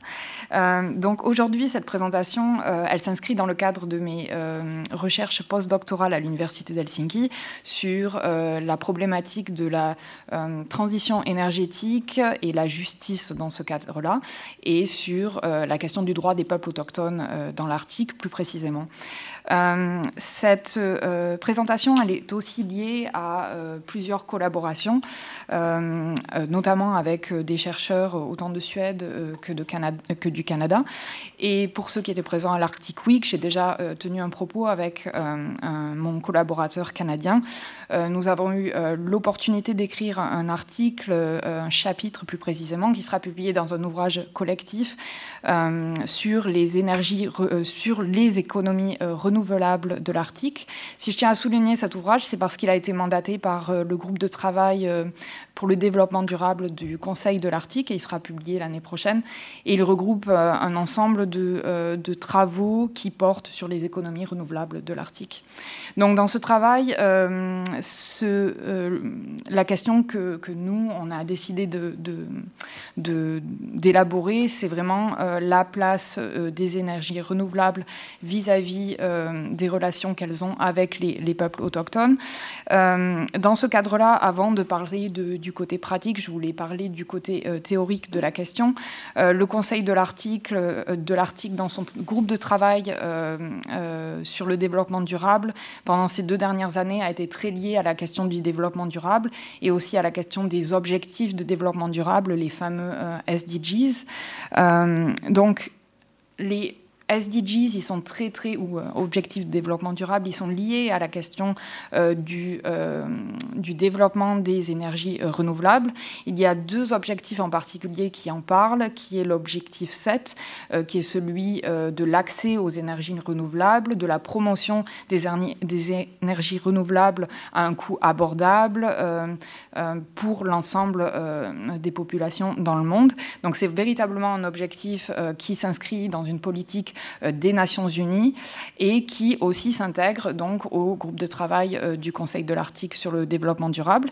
Et le deuxième euh, objectif qui s'intéresse à la question des énergies renouvelables, c'est l'objectif 13 qui porte sur la lutte contre les changements climatiques. Et dans cet objectif, il est véritablement fait référence à l'importance des énergies renouvelables pour justement lutter contre les changements climatiques. Donc les SDGs, ils sont, importants parce qu'ils sont, euh, ils sont, ils ont matière. C'est un texte politique, mais euh, qui reflète les ambitions euh, internationales qui sont l'objet d'un travail qui sera, euh, qui s'implique dans beaucoup de, politiques, dont euh, celui, celui de l'Arctique. Et ce qu'on voit dans, ces, euh, dans, ces, dans cet agenda, c'est la relation entre le développement durable et les droits humains, les droits fondamentaux. Donc ces, ces objectifs de développement durable, ils sont distincts mais convergents vis-à-vis des droits humains. Et, et dans ce cadre-là, la question qui s'est posée, c'est comment faire en sorte que ces objectifs de développement durable soient intégrés et réciproques avec les droits fondamentaux, les droits humains. Et dans la question des droits humains, l'autre question qui s'est posée, c'est comment faire en sorte aussi que le droit des peuples autochtones soit respecté. c'est une question qui a été débattue avant l'adoption en 2015 des objectifs de développement durable, tout simplement parce qu'à la base, le droit des peuples autochtones n'était pas mentionné. Donc finalement, on a un texte qui fait référence aux droits des peuples autochtones à plusieurs reprises. Cependant, je tiens à, qu'il y a quand même un débat sur la question de savoir euh, si euh, le droit des peuples autochtones est véritablement bien référencé dans ces textes. Et euh, comme je vais l'exposer dans, dans, la, dans la suite de, de cette présentation, il y a vraiment un, paradoxe, un conflit qui peut euh, en réalité s'exercer entre les politiques de développement durable et celui euh, du droit des peuples autochtones, autochtones et qu'il qu'il tient donc de. Il faut, il faut souligner plutôt ce paradoxe plutôt que de le mettre, euh, de, le mettre de côté. Donc, cette, ce travail, ce, ce, cadre théorique, donc je voudrais maintenant élaboré sur la partie plus pratique. Euh, moi, mon terrain de travail, euh, il est surtout dans les pays nordiques. Et à ce titre-là, je voudrais plus particulièrement passer, parler des paradoxes euh, des énergies renouvelables vis-à-vis du droit du peuple sami. Et pour ceux qui ne sont pas familiers avec l'histoire du droit des peuples sami, un fait, un conflit qu'il faut souvent rappeler, c'est celui du conflit d'Alta. Ce conflit, dans les années 70, il a opposé certaines communautés sami au gouvernement norvégien. il avait pour sujet la construction d'un barrage hydroélectrique qui était euh, un, barrage qui avait pour conséquence d'inonder un euh, village euh, sahami et aussi d'avoir des répercussions sur la pêche et aussi sur l'élevage de rennes, sur l'immigration de rennes. Donc à ce titre-là, ce conflit, il a été très important parce que c'est aussi, il a donné lieu en fait au, plus gros déploiement de, police norvégienne depuis la Deuxième Guerre mondiale sur un site norvégien. Donc c'était vraiment un, véritable événement historique. Beaucoup euh, d'organisations environnementales aussi se sont prononcées en faveur euh, des Sahamis. Et à la suite de, cet événement, on a eu un procès euh, devant la Cour suprême qui a quand même donné mm, lieu à l'autorisation de, de, l'édification de ce barrage. Cependant, quand on regarde d'une manière historique ce procès, il a été aussi d'une certaine manière une victoire pour euh, les Sahamis, parce que grâce à ce procès, euh, la Cour suprême a mis en exergue que le peuple sami était le peuple autochtone euh, de la Norvège, qu'il avait des droits, et notamment le droit d'avoir euh, sa culture respectée par le gouvernement norvégien. Et à la suite de, euh, ce procès, de ce conflit, la constitution norvégienne a, été amendée, le Parlement sami a été établi, et la Norvège a aussi ratifié la fameuse convention sur le droit des peuples autochtones. Donc c'est ensemble euh, de développement euh, s'est fait à la suite du conflit d'Alta euh, et du coup a donné lieu à un nombre de législations qui, de nos jours, ont permis vraiment la solidification du droit du peuple sahami en Norvège. Mais au-delà de, ce euh, conflit historique, ce qu'on voit aujourd'hui, c'est finalement un retour à un conflit assez massif euh, vis-à-vis euh, du droit des Sahamis par rapport aux énergies renouvelables. Donc, dans plusieurs parties de la Norvège, il y a en ce moment même des euh, projets euh, éoliens euh, qui s'installent. Celui que je vais mentionner aujourd'hui, c'est le projet Fossen, parce qu'il est emblématique d'un projet que l'on qualifie en anglais de large scale, je sais plus. c'est un projet majeur. C'est un des plus gros projets éoliens en Europe qui est fait en ce moment. c'est 277 ou 278 éoliennes qui seront construites.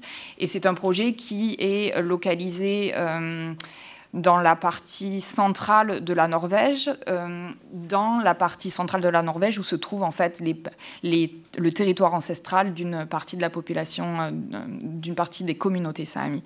Donc ce projet a été vraiment euh, très opposé, ça a donné lieu à, des, blocages routiers, les médias en ont beaucoup parlé aussi. Et d'un point de vue juridique, cela aussi a, ça a donné à plusieurs, ça a donné lieu à plusieurs procès en Norvège malgré euh, l'opposition sami, ce projet a véritablement une importance pour le gouvernement norvégien parce qu'il va permettre euh, d'augmenter encore euh, le nombre de la production d'énergie renouvelable du territoire norvégien. Et à ce titre, le projet a été accepté. Ce que je tiens à souligner, c'est que c'est vraiment un projet qui a qui a été contesté aussi au niveau international, par, par exemple par le Comité des droits de l'homme contre la discrimination, qui avait demandé au gouvernement norvégien d'attendre pour pouvoir euh, voir ce qu'il en était vis-à-vis des impacts. Mais le, le, gouvernement norvégien a simplement euh, ignoré euh, la requête du, du CERD. Et donc le projet, en ce moment même, est en voie de, euh, construction euh, en Norvège. Donc ça, c'est un projet assez emblématique parce que c'est un projet euh, large, mais il y a d'autres plus d'autres projets plus petits qui sont aussi développés dans, le, dans la partie Finnmark, dans la partie, nordique nord de, de la Norvège. Mais quand on traverse la frontière, il y a aussi un développement massif des énergies renouvelables en Suède. Euh, et à ce titre, je veux mentionner le, projet Mark Bigden. Euh, c'est un projet euh, d'envergure colossale. C'est le plus gros projet européen à l'heure actuelle. C'est un projet qui a pour plan initial la construction de 1101 éoliennes sur un espace de, je crois, 40, 450 km. Donc vous pouvez imaginer l'ampleur d'un tel projet. et à ce titre, bien sûr, ce n'est pas, pas qu'un parc éolien, c'est plusieurs parcs affiliés. En, en réalité, c'est trois projets majeurs euh, qui sont affiliés euh, sur ce territoire. Euh, c'est un projet qui avait débuté en 2010 et maintenant qui a été opposé maintes fois devant les tribunaux. Cependant, le gouvernement a toujours euh, soutenu ce projet parce qu'il est véritablement au cœur des politiques suédoises du développement durable, parce qu'il permettra simplement au gouvernement de la Suède de euh, réaliser ses objectifs de développement durable euh, à terme. Donc ça, c'est un projet parmi d'autres, parce que même si ce projet, il regroupe à peu près 1000 éoliennes, en réalité, depuis les années 2010, on voit un...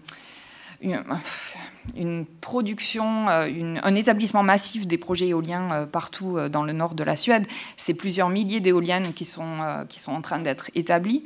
Et donc à ce titre-là, même si les communautés, les éleveurs de rennes à la base n'étaient pas contre ce genre de projet, le foisonnement actuel a fait qu'ils s'opposent maintenant à tout nouveau projet qui, qui est érigé donc, sur, sur leur territoire traditionnel. Et dans mes recherches, j'étudie les, euh, les, procès euh, qui sont en cours, et ils sont, ils sont nombreux. Il y a plus de 30 à 40 procès qui ont eu lieu depuis les années 2010 contre ces, contre ces, éoliennes, et qui donnent lieu à une à des compensations, on va dire, d'ordre financier vis-à-vis de, des projets. Pour dire deux mots de l'impact, l'impact il est réel, mais pendant très longtemps, la science ne s'était pas réellement prononcée sur quel impact les éoliennes ont sur la migration euh, ou sur l'élevage des rennes. Donc il a fallu attendre un petit peu de temps avant que les scientifiques fassent euh, leurs études, euh, parfois, ou parfois avec les communautés d'éleveurs de rennes, parfois sans les communautés d'éleveurs de rennes.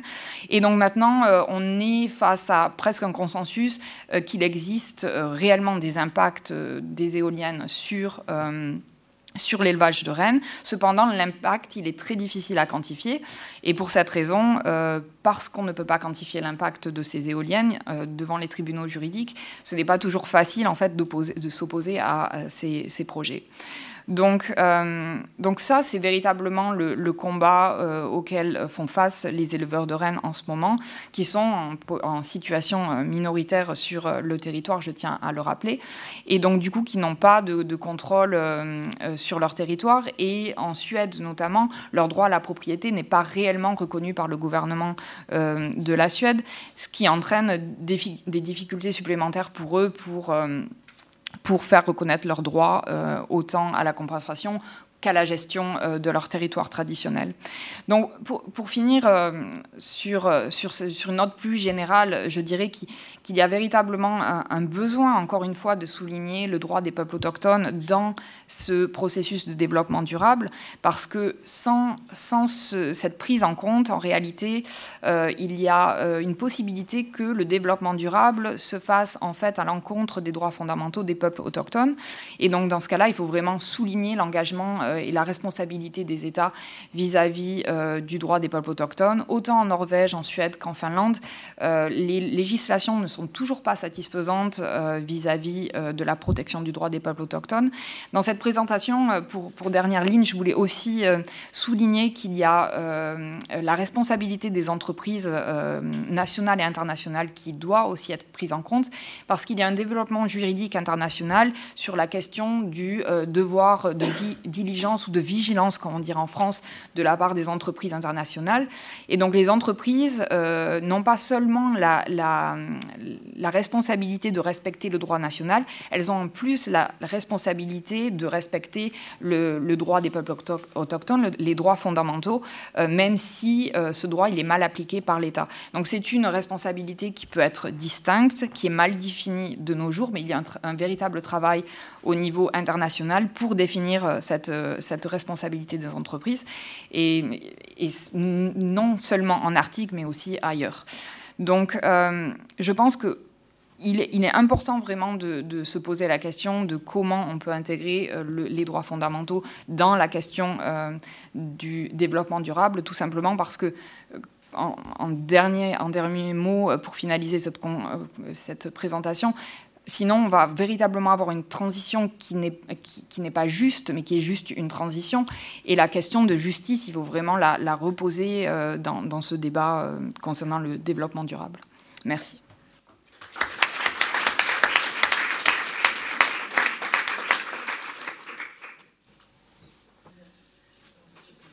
En attendant, je peux faire une petite annonce.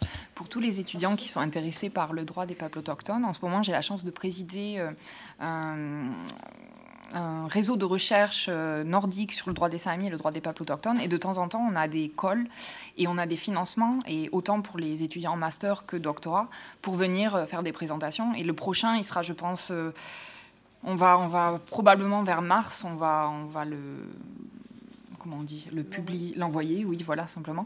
Donc, euh, n'hésitez pas à envoyer vos propositions parce que nous, on, soutient euh, justement les jeunes euh, chercheurs, étudiants, à venir présenter leurs travaux de recherche. Et c'est bien parce qu'on a, on a vraiment des, des, des, avocats à Sahami et, des chercheurs qui travaillent sur, cette, sur ce domaine-là. Donc, n'hésitez pas. N'hésitez.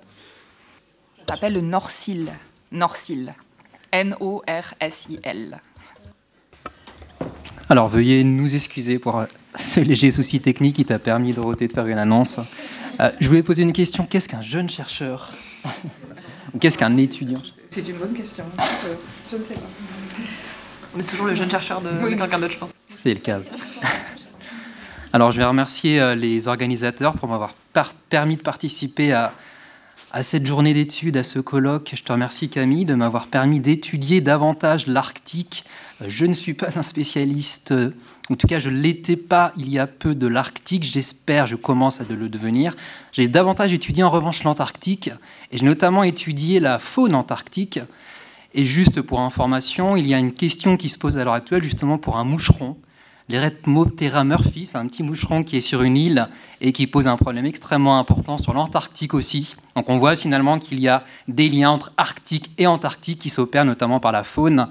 Et je vais étudier, donc j'ai légèrement modifié l'intitulé que je vous avais envoyé initialement pour euh, essayer de voir finalement quelle est la inscrire le droit des peuples autochtones en lien avec les ressources phoniques. Je vais expliquer cela et notamment de voir ces différents régimes dérogatoires qui leur sont reconnus et que disent-ils, que traduisent-ils du statut même des peuples autochtones? Alors je commencerai en indiquant combien l'animal finalement est important pour la coopération arctique. Alors il l'était sans revenir forcément au traité du Svalbard de Spitzberg à l'époque. La chasse à la baleine était en toile de fond un peu de l'adoption de ce traité mais de manière euh, peut-être plus nette encore, en pleine guerre froide, Ce qui est intéressant, on l'a souvent dit qu'il n'y avait pas pu y avoir le développement d'une coopération antarctique, arctique, pardon, excusez-moi pour ce lapsus. Euh, mais en revanche, le sujet qui avait permis un début de rapprochement, c'est justement la protection de la faune, avec deux conventions assez intéressantes. L'accord pour le phoque à fourrure, qui avait été signé et par les États-Unis et par l'URSS à l'époque, ce qui est assez intéressant à souligner. L'accord pour la conservation de l'ours polaire également, donc en pleine période de guerre froide, on s'accorde malgré tout à protéger les animaux en Arctique. Début euh, d'institutionnalisation de la coopération en Arctique, Dès la stratégie pour l'environnement, on a un programme sur la conservation de la faune et de la flore, ce qui a inscrit dès l'origine la question de la faune dans les thématiques qui vont être abordées. Et puis ensuite, dans le Conseil de l'Arctique, on va reprendre ce programme. Et le symbole qui atteste de la présence et de l'importance de l'animal en Arctique, c'est tout simplement le logo du Conseil de l'Arctique avec le renard polaire. C'est un symbole, j'ai pas réussi à en trouver la genèse et l'historique, mais en tout cas, je trouvais ça assez intéressant pour visualiser l'importance de l'animal ici du renard polaire. Alors cet animal est important pour la coopération arctique, il est important pour les peuples autochtones. Si on reprend aussi le visuel, parmi les participants permanents, les logos de deux associations de participants permanents aussi en animal, ce qui atteste, ce qui symbolise aussi l'importance de l'animal pour les peuples autochtones. Et cette importance symbolique ici, visuelle, a aussi été intégrée dès les premières conventions que j'ai évoquées, c'est-à-dire que dès la convention sur le phoque, il y avait une clause aborigène, une clause indigène. Dès l'adoption en 73 de la convention sur l'ours, également, il y a un statut qui est reconnu pour les peuples autochtones. Alors on parle des populations, mais de manière sous-jacente, et j'y reviendrai, on entend les peuples autochtones ou les peuples aborigènes. On retrouve cela aussi dans une convention, alors qui n'a pas pour objet directement l'Arctique, mais qui touche assez largement à l'Arctique, les conventions sur la réglementation de la chasse à la baleine, réglementation internationale de la chasse à la baleine, première convention en 1931 qui avait une clause aborigène. La convention en 1946, ensuite, qui a été adoptée, ne parlait pas à cette époque des peuples aborigènes, mais dès 1950, un amendement a été adopté et qui va spécifier, ou plutôt qui va reconnaître un régime particulier pour les peuples autochtones. Et alors, dans, ces, dans tous ces instruments, finalement, il s'agit toujours de mettre en place des régimes dérogatoires. On a un régime extrêmement restrictif, on essaie de limiter les prises, les captures et la mise à mort de ces animaux, et on va toujours assouplir cette réglementation restrictive au profit, au bénéfice euh, des peuples autochtones, des peuples aborigènes. On trouve aussi cela, dernier instrument que je vais évoquer, dans la réglementation, alors j'y reviendrai sur cette affaire de la commercialisation des produits dérivés du phoque. Et l'Union européenne est justement l'une des pommes de discorde de cette réglementation. C'est la reconnaissance de la dérogation au profit des communautés inuites et d'autres communautés indigènes. Donc là, on a toujours finalement, dans ces instruments internationaux qui protègent la faune, la prise en considération particulière des peuples autochtones. Et alors, ce que je vais essayer de voir à partir de là, la question que je me suis posée, c'était d'en étudier le fondement véritablement pour inscrire euh, cette réflexion dans cette table ronde. Il s'est avéré que on a affirmé l'existence d'un véritable droit des peuples autochtones. Autrement dit, ces régimes dérogatoires, je vais en montrer assez rapidement l'évolution, on est passé de statut euh, de concession, de privilèges octroyés, accordés par les États concernés, vers l'inscription dans un véritable droit qui serait celui des peuples autochtones, ce que je verrai dans une première partie. Et puis ensuite, je vais malgré tout voir qu'il ne s'agit pas pour autant d'un droit absolu. Il est limité, il est contesté, il est peut-être euh, en péril sur certains aspects. Je verrai ça en deuxième partie. Donc finalement, le droit, l'ancrage dans un droit subjectif, et puis ensuite les limites opposées pardon, à ce droit. Alors sur le premier point, euh, les deux, deux aspects que je voulais montrer, c'est tout d'abord finalement ce processus est parallèle à l'évolution des droits des peuples autochtones et on a progressivement l'ancrage dans le droit international des droits de l'homme ou l'infusion du droit international des droits de l'homme dans les instruments qui protégeaient les animaux en Arctique. Ça va être le premier point. Et ensuite, je me poserai la question, finalement, euh, ce contexte normatif assez général, quelle est la disposition, quel est le droit plus particulièrement qui est concerné par cette protection? Alors sur le premier point, euh, l'évolution finalement de cette question reflète l'évolution du statut des peuples autochtones en droit international. Ils étaient simplement objets du droit international, ils étaient protégés dans si et seulement si les États acceptaient de respecter, déjà de leur garantir des droits et de respecter ces droits. C'était le cas dans les premières conventions. Finalement, on avait des statuts dérogatoires non justifiés, si ce n'est par la seule volonté des États à accorder une protection particulière. Simplement une approche pragmatique, casuistique qui s'opérait. Et puis, progressivement, on a eu l'ancrage de cette protection dans des droits. Ils ne sont plus concédés, octroyés, ils sont reconnus les droits des peuples autochtones à bénéficier d'un statut dérogatoire. Je vais prendre un exemple qui est assez intéressant et qui est assez récent dans le cadre de la Convention baleinière internationale. Euh, je l'indiquais finalement, on a reconnu dans un amendement au règlement de procédure des dérogations au profit des peuples autochtones et on prenait en considération traditionnellement les besoins des peuples autochtones déterminés par les États qui étaient concernés ou qui hébergeaient ces peuples autochtones. 2012, il y avait des quotas finalement qui étaient accordés au Groenland notamment. En 2012, pour la première fois, il y a une opposition à l'attribution de quotas au Groenland. Une réunion est mise en place, un groupe d'experts se réunit en 2015 qui va essayer de repenser le modèle de la chasse aborigène de subsistance. De cette négociation, de ce rapport, de, de cette réflexion, va naître l'idée notamment selon laquelle, et dans les conclusions et recommandations qui vont être celles du, du groupe de travail, qu'il faut considérer la chasse aborigène de subsistance en lien avec les droits des peuples autochtones. Ce ne sont plus simplement des besoins définis par les États, ce sont des droits reconnus au peuple. Alors on change de perspective. Et ce mouvement l'on trouve ici dans le cadre de la chasse à la baleine, se retrouve dans le cadre de la chasse aux phoques, se retrouve finalement de manière assez générale. On ancre cela en tant que droit des communautés autochtones concernées. Ceci étant posé, euh, la question qui m'a arrêté ensuite était celle de savoir quel droit est concerné. Finalement, le catalyseur de cela, c'est la déclaration des Nations Unies sur les droits des peuples autochtones. Mais cette déclaration ne dit rien sur la chasse. Cette déclaration ne dit rien sur la pêche. Il n'y a aucune disposition particulière. Alors quel est le droit qui est concerné? À l'analyse, j'en ai identifié deux principaux et qui ancrent véritablement euh, ces prérogatives au cœur du droit des peuples autochtones. Le premier, c'est le droit à un niveau de vie suffisant. On parle de chasse aborigène de subsistance. Il faut subvenir. Subvenir à quoi? Subvenir à ses besoins, c'est-à-dire. Et en étudiant les différentes réglementations, les différents instruments, euh, je m'adosse à ce droit à un niveau de vie suffisant, donc qui est consacré par le pacte international relatif aux droits économiques, sociaux et culturels. Il est intéressant ce pacte parce que ce droit à un niveau de vie suffisant, c'est le droit à une nourriture suffisante. Et initialement, la subsistance, c'est ça, c'est permettre une nourriture en quantité et en qualité suffisante pour les peuples autochtones. Mais ce droit déborde la simple question de la nourriture, de l'aspect nutritionnel. Il y a le droit à un logement suffisant et des produits dérivés des animaux, on peut justement permettre, on pouvait permettre à la marge. Et il y a aussi la question de l'habillement.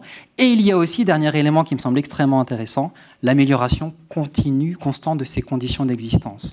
Autrement dit, subvenir à ses besoins, ce n'est pas simplement le minimum vital, c'est pouvoir se développer. Et alors là, c'est une question assez intéressante pour savoir jusqu'où justement le fait de subvenir à ses besoins, ce n'est pas que le minimum vital, la survie, mais également améliorer ses conditions de vie. C'est notamment ce qui est évoqué, donc euh, Dorothée en parlait, la Convention de l'Organisation internationale du travail, qui, contrairement à la Déclaration des Nations Unies de 2007, contient une disposition sur les activités de chasse et de pêche, et il est indiqué qu'ils doivent être reconnus en tant que facteurs importants du maintien de leur culture, ainsi que de leur autosuffisance et de leur développement économique. Il y a ici la mention de la culture qui est l'autre pilier. Droit à un niveau de vie suffisant, droit aussi à la protection de la vie culturelle et du mode de vie. C'est le deuxième pilier de protection des droits des peuples autochtones dans leur, euh, dans leur utilisation des ressources de faune. Et ce qui est intéressant aussi avec ce, droit à la vie culturelle, c'est qu'il démontre l'aspect individuel et collectif. C'est le droit des membres des peuples autochtones, c'est le droit des peuples autochtones en tant que tel. Ce point, ce principe est notamment développé par le Comité des droits de l'homme. C'est un organe qui est mis en place et qui est chargé de garantir que les États respectent le pacte international relatif aux droits civils et politiques. Le comité des droits de l'homme va livrer ce qu'on appelle les observations générales, c'est-à-dire qu'il va interpréter les dispositions du pacte. En rassemblant sa jurisprudence, il va essayer de déterminer les orientations, les interprétations de ces différentes dispositions. Et dans son observation générale numéro 23 sur l'article 27, qui est sur les droits des minorités, Le comité des droits de l'homme, en pensant directement au peuple sami justement, indique euh, fait observer que la culture peut revêtir de nombreuses formes et s'exprimer notamment par un certain mode de vie associé à l'utilisation des ressources naturelles, en particulier dans le cas des peuples autochtones. Donc les populations autochtones sont des minorités particulières. Ces droits peuvent porter sur l'exercice d'activités traditionnelles telles que la pêche ou la chasse.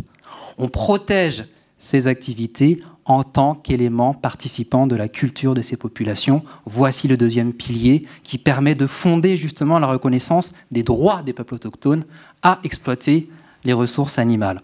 Et alors, le Comité des droits de l'homme a développé cela par des constatations. Constatations, c'est euh, les, les, décisions qui sont prises par le Comité des droits de l'homme après avoir été saisies par des particuliers notamment. J'en termine avec ma première partie. Voilà qui est parfait. Il me reste cinq minutes. On nous apprend en droit qu'en principe, il faut simplement un tiers pour l'introduction. J'y suis à peu près, je suis à deux tiers de mon temps. Alors pour le grand 2, finalement, les limites, on a donc montré, on a ancré cela dans le contexte normatif des droits de l'homme, dans des droits fondamentaux, des droits existentiels.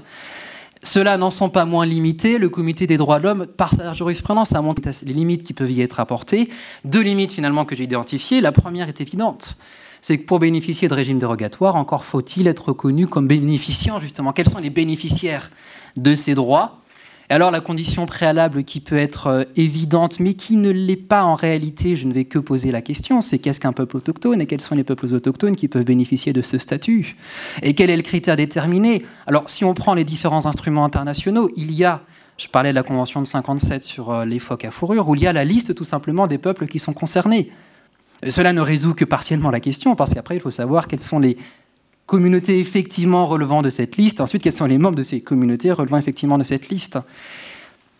Dans la Convention sur les ours polaires, là on renvoie directement à la législation nationale et finalement la Convention se contente d'évoquer les populations locales à charge pour les États de déterminer quelles sont les populations qui sont concernées. La tendance en droit des peuples autochtones, en droit international, c'est l'auto-identification et d'ailleurs qui est intégré dans la législation nationale canadienne. Enfin, dans certains territoires, du moins de plus en plus, on est dans l'auto-identification, mais le problème aussi de l'auto-identification euh, a pu être posé récemment de par la devant le Comité des droits de l'homme, justement par rapport au peuple sami sur la participation à l'élection du Parlement sami. Donc c'est une question assez difficile à déterminer. En tout cas, ah, ce sont les États qui vont déterminer essentiellement les populations autochtones concernées. De manière intéressante, pour la Commission baleinière internationale, finalement, les dérogations que j'évoquais ne sont pas reconnues à des populations autochtones. Dans le, règlement de procédure de la Commission baleinière internationale, on évoque des, des espèces de baleines et des régions. On ne mentionne même pas le nom des peuples autochtones qui sont concernés. Ce qui est assez intéressant finalement, c'est par la régionalisation ou par le territoire qu'on va déterminer les populations concernées. Autre condition supplémentaire, les modalités techniques de chasse. Alors là, on en vient aussi euh, à la définition. On a quelque part une folklorisation parfois. On reconnaît ces droits aux peuples autochtones dès lors qu'ils utilisent des méthodes traditionnelles.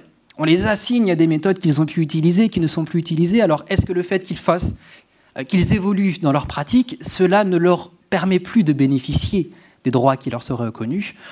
Euh, là, j'ai pas pris cet exemple, mais dans la convention pour euh, les phoques, il fallait, enfin, la dérogation est reconnue pour les peuples autochtones qui chassaient à base de pas plus de cinq personnes, des canoës qui étaient mus simplement à la rame, sans utiliser des, pistolets ou des fusils, des armes à feu. Bref, c'était une, euh, une réglementation absolument obsolète et qui enfermait les peuples autochtones dans une vision folklorique.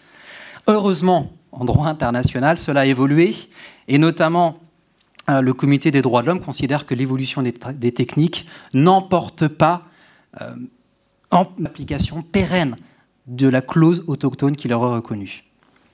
Donc voilà un élément assez intéressant. L'autre euh, condition supplémentaire, ce sont les finalités. Un aspect fondamental, les peuples autochtones à l'aide de méthodes traditionnelles pour des actances et non pas de commercialisation. La frontière est extrêmement difficile à déterminer. La naissance de droit, la subsistance est la limite la reconnaissance de droit, mais à partir de quand est-ce que la commercialisation n'est pas un élément aussi pour subvenir aux besoins de la communauté générale? Les questions sont posées.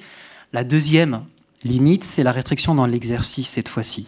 Il y a des mesures qui ont pour effet de limiter les droits des peuples autochtones, d'autres qui ont directement pour objet tout simplement la détermination des volumes, des volumes de prise possibles. La question ici se pose de la participation des peuples autochtones. Peuvent-ils peuvent aider à la décision de la détermination des volumes de prise qui leur sont imposés? Et aussi le motif, pourquoi limiter? Pourquoi limiter le volume de prise euh, des ours polaires, des phoques par exemple, des baleines? Et alors c'est là où j'en viens à la restriction d'ordre quantitatif ou qualitatif, et ça sera la presque conclusion. Euh, un exemple que je trouve extrêmement intéressant et j'en viens à la réglementation européenne. Et c'est une prospective que je voulais proposer sur alors le contentieux. Je ne sais pas si tout le monde l'a pleinement en tête.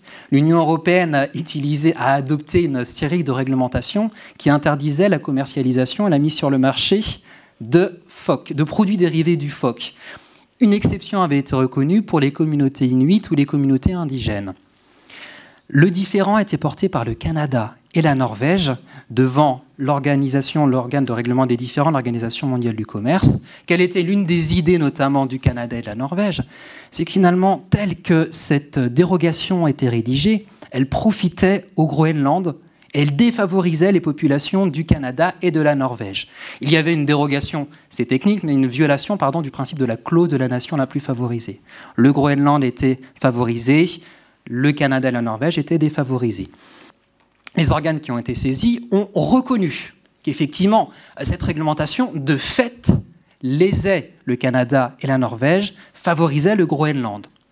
Oui, mais il est possible de défavoriser l'un et de favoriser les autres si cela poursuit un motif légitime tel que reconnu dans l'accord du GATT.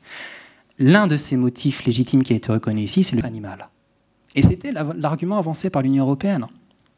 On interdit la commercialisation au nom du bien-être animal. Soit. Mais que disent ensuite les organes, l'organe d'appel de l'OMC, de l'Organisation mondiale du commerce? En quoi est-ce que euh, la sensibilité animale est différente selon qu'il s'agit d'une chasse aborigène, d'une part, ou d'une chasse non aborigène? Autrement dit, le phoque souffre tout autant qu'il soit tué par un aborigène ou qu'il soit tué par un non aborigène. Et donc, on peut euh, mettre en avant ce bien-être animal, encore faut-il que cela ne crée pas une discrimination injustifiée. L'Organisation mondiale du commerce, ce qui a motivé, ce qui a justifié une nouvelle réglementation européenne, celle de 2009 a dû être révisée en 2015. Et ce règlement est intéressant parce que euh, l'Union européenne va essayer de justifier finalement cette différence qui s'opère entre chasse aborigène et autre chasse aborigène par un argument assez, difficile à suivre en considérant finalement que euh, la moralité publique, certes, il y a une, euh, une sensibilité à l'égard de la souffrance animale. Mais cette sensibilité est moindre s'il s'agit de, chasse aborigène. Parce que la population européenne a conscience que c'est une chasse de subsistance. Donc la sensibilité étant moindre, on peut justifier un statut particulier pour les peuples autochtones. Mais d'un autre côté, d'un autre côté, on a intégré, au titre des conditions pour la commercialisation que ces chasses aborigènes respectent le bien-être animal. Et alors la question euh, que, l'on peut se poser, et notamment en voyant que cette question du bien-être animal se retrouve aussi dans la, dans la réglementation internationale relative à la chasse à la baleine, ou dans la dernière, euh, dans la dernière commission, dans la déclaration de Florianopolis en 2018, la Commission baleinière internationale a adopté cette déclaration. Euh, la Commission fait face à quelques difficultés notamment du fait de la sortie du Japon, et donc elle a dû reclarifier ses lignes, et il a été réaffirmé justement dans cette déclaration euh, l'attachement à la chasse aborigène, mais qui doit prendre en considération le bien-être animal. Et le bien-être animal de limite dans euh, la pratique qui est opérée pourrait peut-être devenir un obstacle à la reconnaissance même de la pratique de la chasse aborigène. Autrement dit, le droit de l'animal, et comme le droit de l'environnement peut, être, peut jouer contre les droits des peuples autochtones, la question que l'on peut se poser, c'est si finalement ce droit de l'animal pourrait pas, à terme, remettre en cause les dérogations qui sont reconnues au profit des peuples autochtones. Je vous remercie.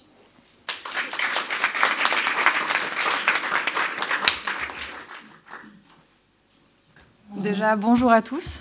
Euh, je vais commencer par remercier le comité d'organisation pour euh, de me permettre euh, aujourd'hui de présenter mes recherches que j'ai effectuées dans le cadre de mon mémoire sous la supervision de Dorothée. du coup, c'était des recherches qui présentent les aires marines protégées et le droit des peuples autochtones, et notamment la création du coup d'aires marines protégées et leurs impacts sur le droit des peuples autochtones en Arctique. Alors, je vais commencer par euh, parler de la reconnaissance des droits des peuples autochtones et euh, de la manière euh, dont le droit international a évolué et, le fait qu'il englobe désormais le droit des peuples autochtones à bâtir leur société, des sociétés qui sont propres à leur vision et culture plutôt que les obligeant à intégrer la société occidentale, qui serait donc une assimilation forcée des, populations autochtones à la culture occidentale. Du coup, ces visions autochtones, elles sont euh, connectées à leurs croyances, tandis que euh, leurs valeurs culturelles et identités sont connectées à la faune, la flore et à l'environnement. Alors dans, le cadre de la reconnaissance euh, des droits des peuples autochtones, de nombreux instruments de droit international portant sur le droit des peuples autochtones ont été adoptés au fil des années. Le, dernier en date, c'est vraiment euh, la déclaration euh, des Nations Unies sur le droit des peuples autochtones, qui a été mentionnée plusieurs fois euh, dans, ce panel, en, 2007, et qui reconnaît officiellement le droit des peuples autochtones à l'autodétermination ou le droit des peuples à disposer d'eux-mêmes. et du coup, celui-ci, il est particulièrement important parce qu'il englobe le droit pour les peuples autochtones de contrôler leur destin et c'est du coup aussi ce droit qui, euh, constitue le, socle des droits des peuples autochtones. Alors, euh, évidemment, le discours euh, international relatif aux droits de l'homme a évolué et a reconnu que les peuples autochtones doivent obtenir la protection de leurs droits aux terres, aux territoires et aux ressources naturelles, car ces droits font partie de leur identité culturelle.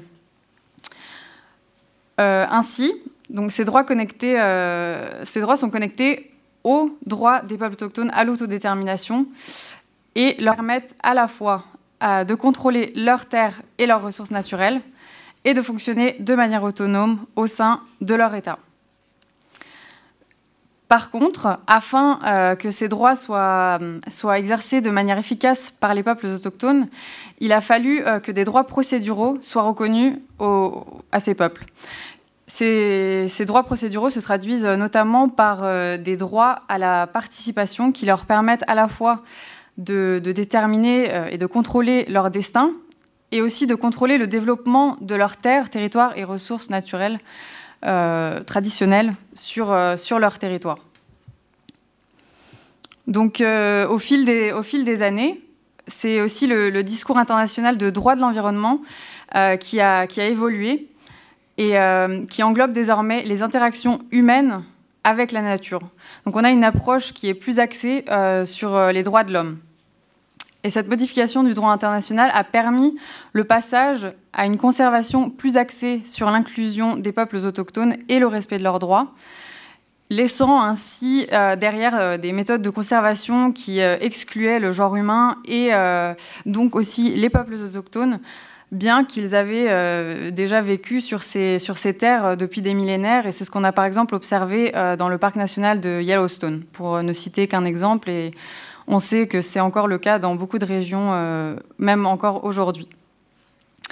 Donc, avant, les, les droits de l'homme et les droits des peuples autochtones et le droit de l'environnement étaient vraiment deux domaines juridiques différents. Mais euh, la reconnaissance euh, des droits des peuples autochtones euh, au niveau international nécessita donc également une, réorientation des, méthodes de conservation. En fait, on peut vraiment dire que, le droit international de l'environnement doit assurer la conservation de notre environnement et de notre biodiversité, mais ça ne doit pas se faire aux dépens des droits des peuples autochtones relatifs à leurs ressources naturelles, comme l'a aussi souligné Dorothée.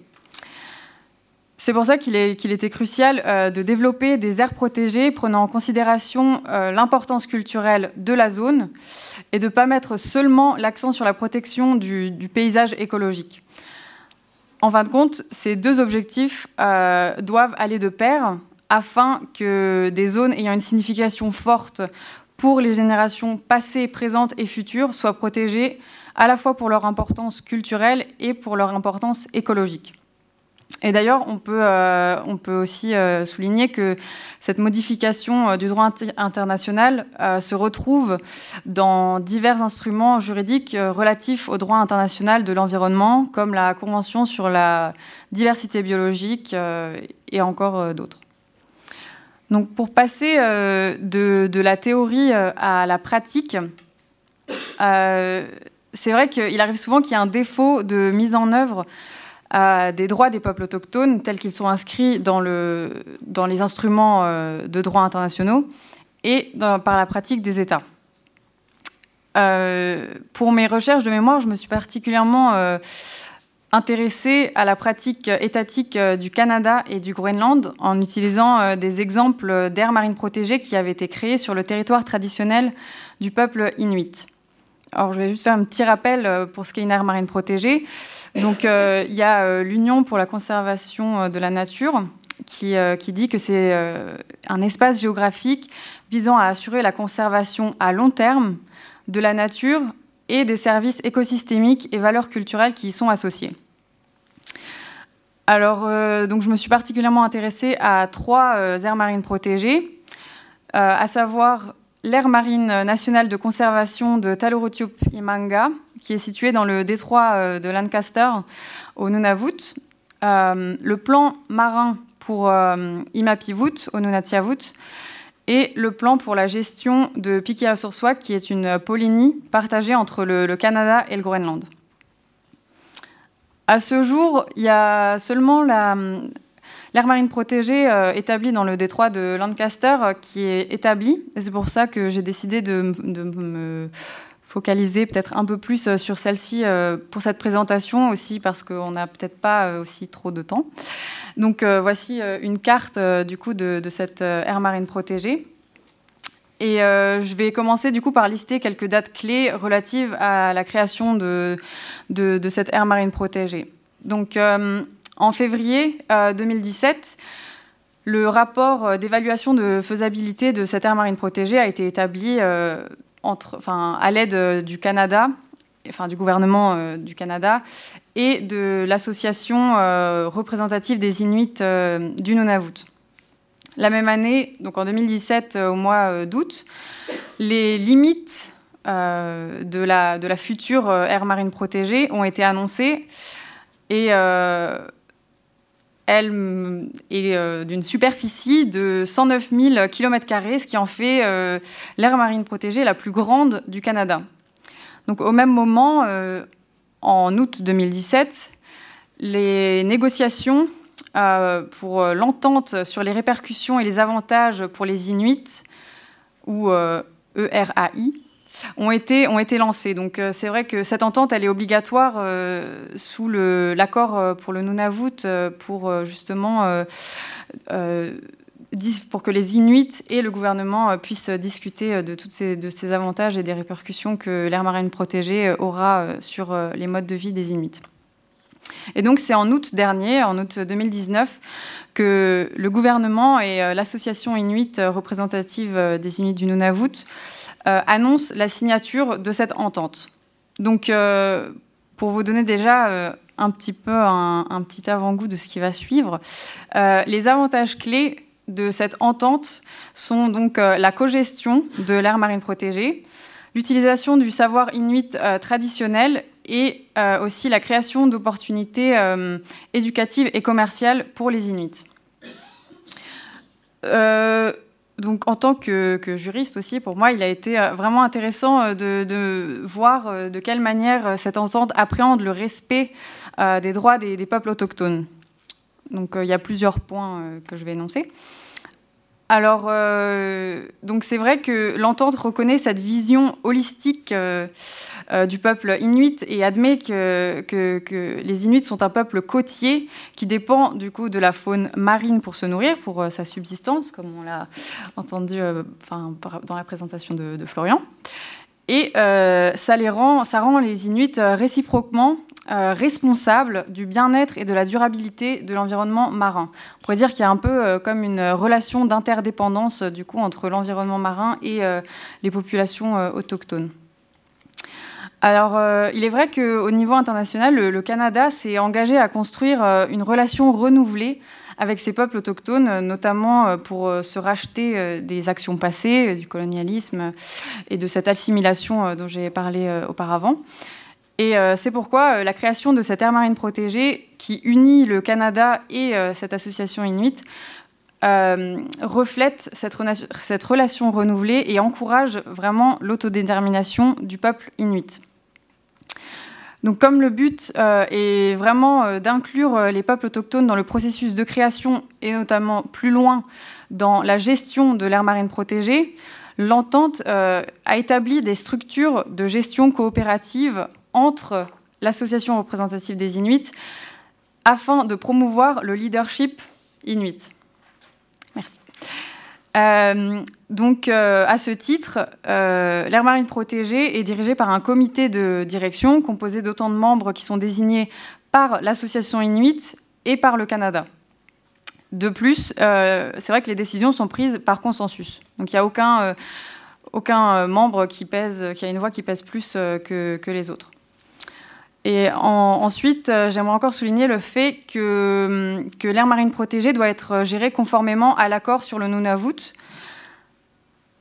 De même que cette gestion doit être basée euh, donc pas seulement sur les connaissances scientifiques traditionnelles, mais également du coup sur le savoir local et traditionnel des Inuits.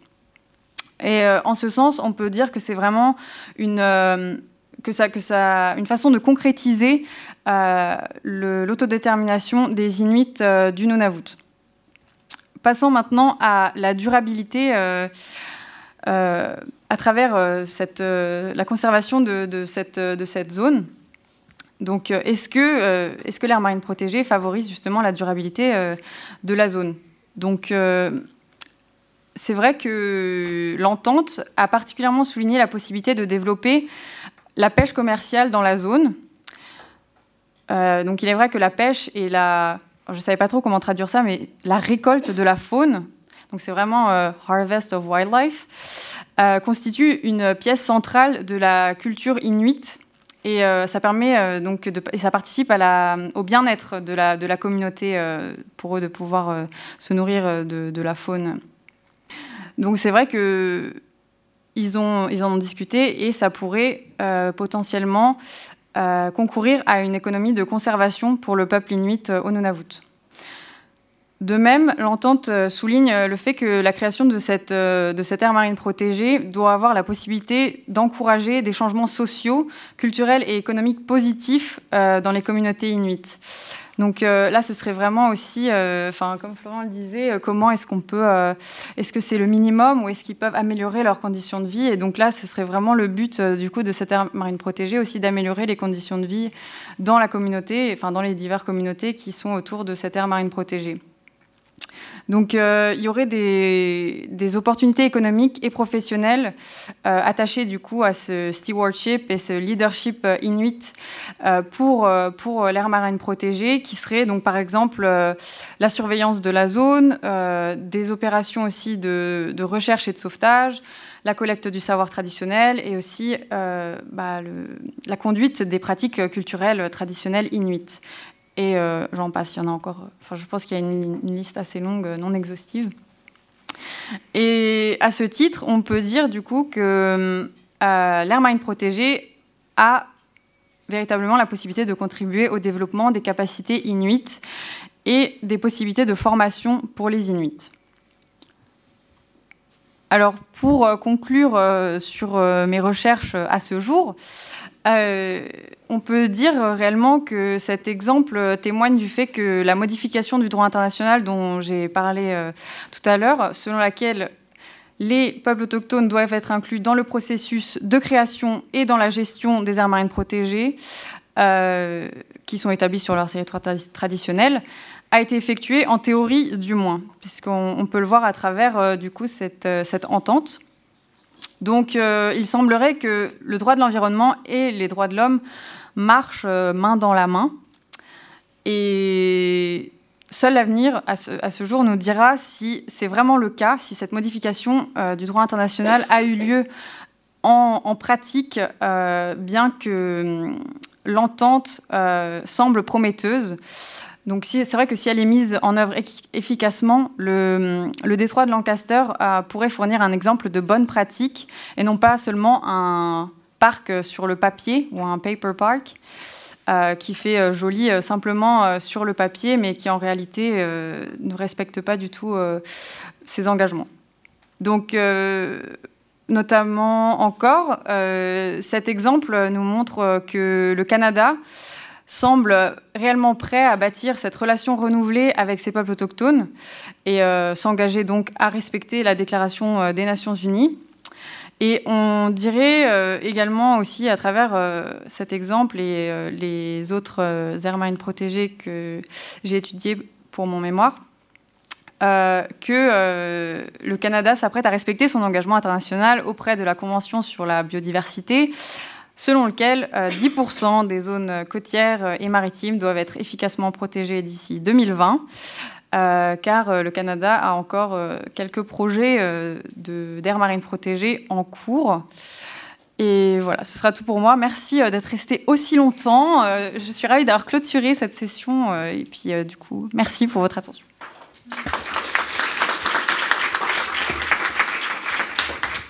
Merci beaucoup. Je crois qu'avec ces quatre présentations, on a eu un panorama assez large des droits des populations autochtones dans un environnement en changement. Donc bravo à tous les quatre.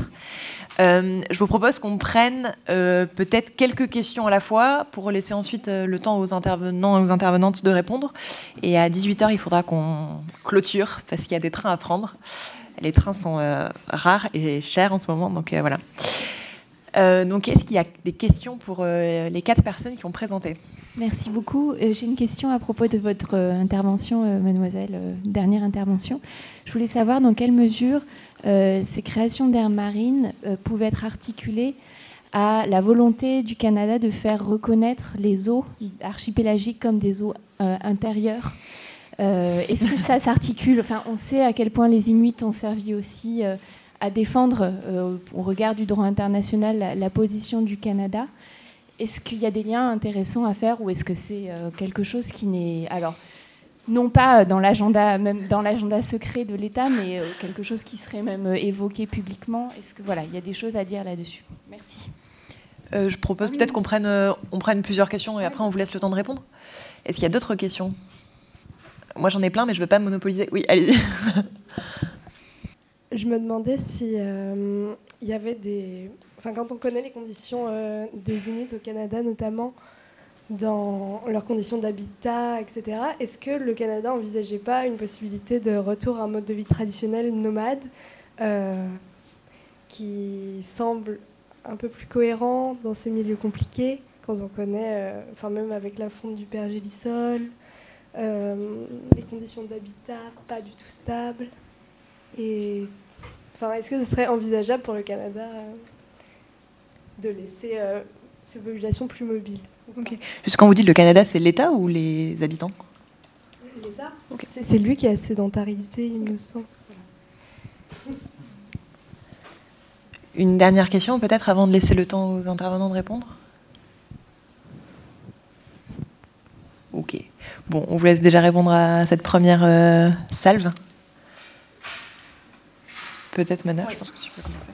Alors, euh, c'est vrai que ça, c'est un peu euh, une controverse. Euh, du coup, pourquoi les États euh, sont prêts à, créer autant d'aires marines protégées sur leur territoire c'est vrai que pour le Canada, je ne sais pas, peut-être enfin, je sais pas si c'est si c'est justement pour intégrer dans leur eau archipélagique, mais en tout cas, c'est vrai que pour celles-ci qui ont été établies sur le territoire euh, inuit, euh, c'était euh, pour la plupart vraiment la volonté du peuple inuit de, créer ces aires marines protégées, aussi pour eux-mêmes protéger leur territoire et, faire reconnaître leurs droits en ce sens-là. Et c'est vrai que les trois projets sur lesquels je me suis plutôt concentrée pour mon mémoire ont été des, projets introduits par, par le peuple inuit. Et donc ils ont été les oui, bah, ceux qui ont commencé euh, euh, ces, projets. Euh, ouais, je sais pas si Dorothée, tu as quelque chose à ajouter?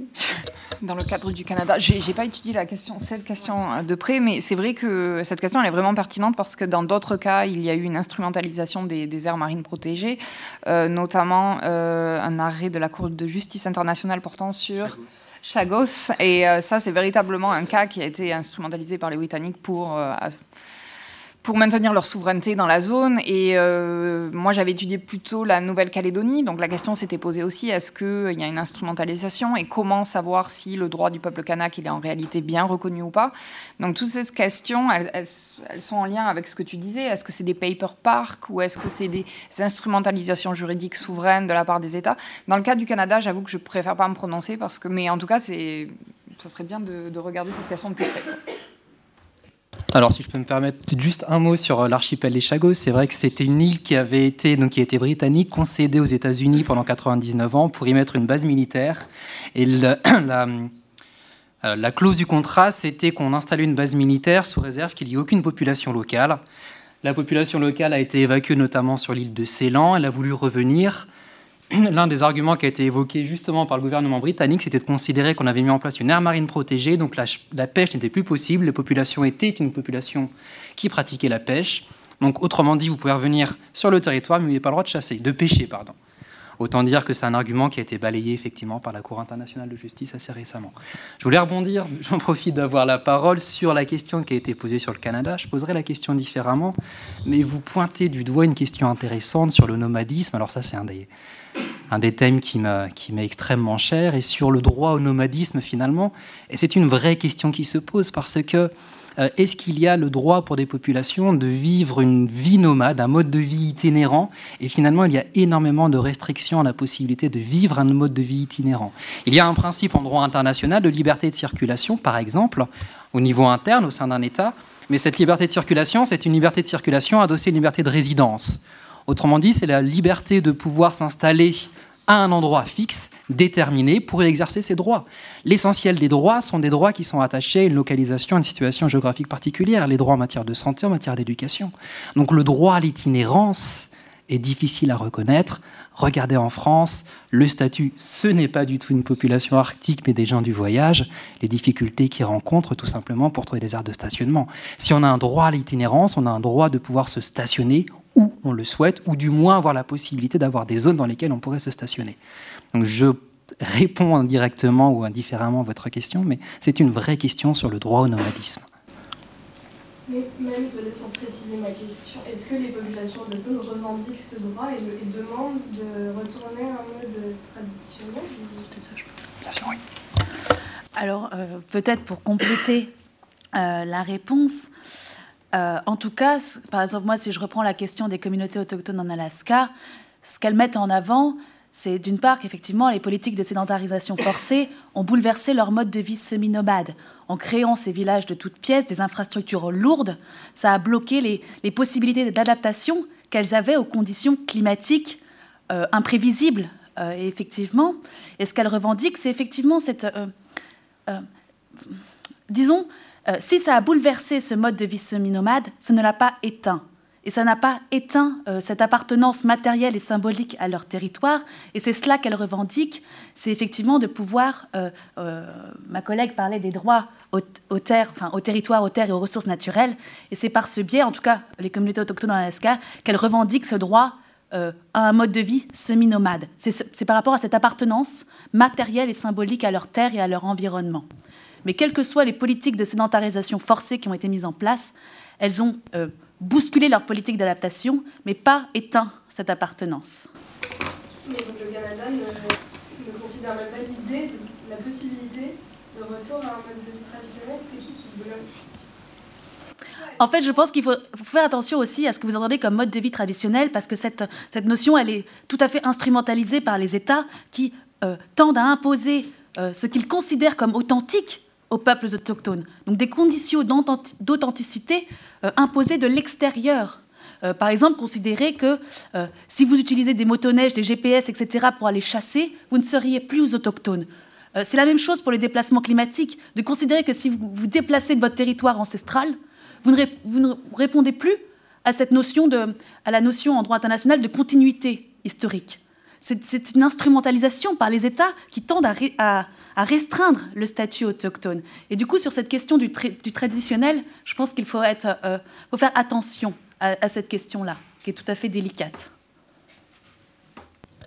Je fais un petit parallèle avec euh, les le peuple sami. En fait, c'est pas une question de revenir, c'est plutôt maintenir, parce que euh, les éleveurs de rennes continuent de maintenir euh, la migration semi-nomadique. Donc, il y a des législations qui protègent, malheureusement pas à part entière, ce, mode de vie. Le problème qui, s'impose de plus en plus, c'est qu'il y a des contre-législations, il y a il y a des frontières et donc euh, toutes ces certaines législations peuvent s'opposer en fait à ce droit.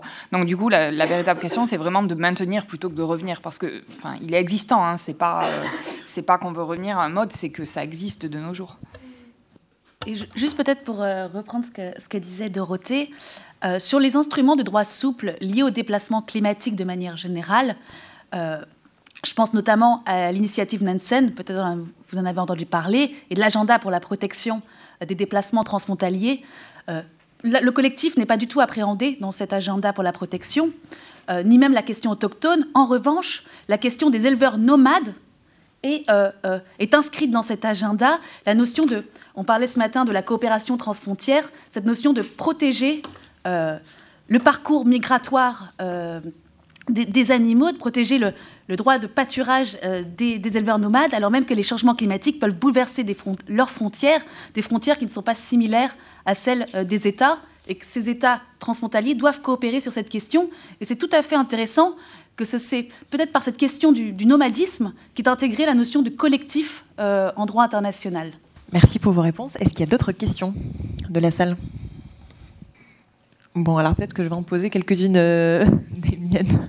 Parce que moi, je suis pas encore si fatiguée que ça. J'ai moins parlé que les autres intervenants. Il y a quelque chose que j'ai trouvé extrêmement intéressant dans toutes vos présentations. En fait, c'est, si ce n'est pas une opposition, du moins une tension entre le droit euh, des hommes et le droit de l'environnement, que ce soit la faune, la flore, etc. Du coup, j'avais une question, euh, premièrement, pour Dorothée. Euh, donc qui parlait de, des conflits entre, euh, entre le peuple sami et euh, tous les projets d'énergie verte. Est-ce que tu as connaissance de semblables conflits ou tensions à propos des projets d'hydrocarbures qui sont quand même, je pense au pétrole par exemple en, Norvège? Et s'il n'y a pas de conflit, est-ce qu'on a, est-ce que ça existe les enquêtes ou l'opinion générale du peuple sami sur bah, la question du pétrole? Euh, j'avais ensuite en fait une question qui, rejoignait celle sur les, sur les aires marines protégées euh, pour Florian à propos justement quand tu parlais des produits dérivés du phoque et de ce conflit-là. Euh, moi, j'avais vraiment l'impression de, mon, point de vue que quand le Canada s'insurge en disant mais c'est un scandale que l'Union européenne interdise les produits dérivés du phoque, c'était aussi un peu un moyen d'instrumentaliser les Inuits quand ça l'arrange et de mettre en avant ce droit des Inuits à propos, on va dire, quand, ça l'arrange de s'insurger contre d'autres acteurs comme, euh, comme l'Union européenne. Euh, et ensuite, une question euh, peut-être davantage pour, pour Adèle et, Mana, qui est de savoir, en fait, est-ce que, est que vous auriez pu faire la même recherche, à la fois en termes de, de méthode et d'objet, si vous aviez travaillé sur la Russie Comment est-ce que ça serait posé? Est-ce que c'est possible de se poser la question? Et, et est-ce que, même si vous connaissez certainement moins bien ce terrain, vous pouvez peut-être formuler une hypothèse de est-ce que ça pourrait se, est-ce que les questions de recherche que vous êtes posées, vous auriez pu vous les poser sur un terrain russe? Euh, donc sur la question des hydrocarbures, euh, d'un point de vue politique, on peut dire que je pense que le, le Parlement sahami euh, norvégien serait plutôt en opposition parce que ça entraîne de la pollution en Arctique et des risques, euh, des risques de pollution simplement. Mais d'un point de vue juridique, la question se pose moins parce que c'est une histoire de géographie. Euh, les gisements euh, hydrocarbures, ils sont offshore et donc du coup, il y a moins de conflits parce que c'est pas sur le territoire traditionnel sami.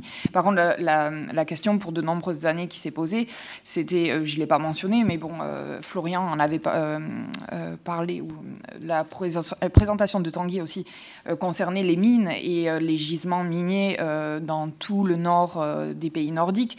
Il, foisonne et notamment le projet euh, qui a fait parler de lui, c'est le projet Nucir qui, je crois, la semaine dernière a été autorisé par, par le gouvernement de la Norvège et qui attire vraiment euh, beaucoup d'opposition parce que ce gisement est un gisement massif et qui va permettre en fait à la Norvège de produire en fait des de hum, comment on appelle ça des, euh, des minerais pour la révolution, la transition euh, verte, parce que ce qu'il ne faut pas oublier, c'est que euh, les éoliennes, les panneaux solaires, ils ont besoin de minerais.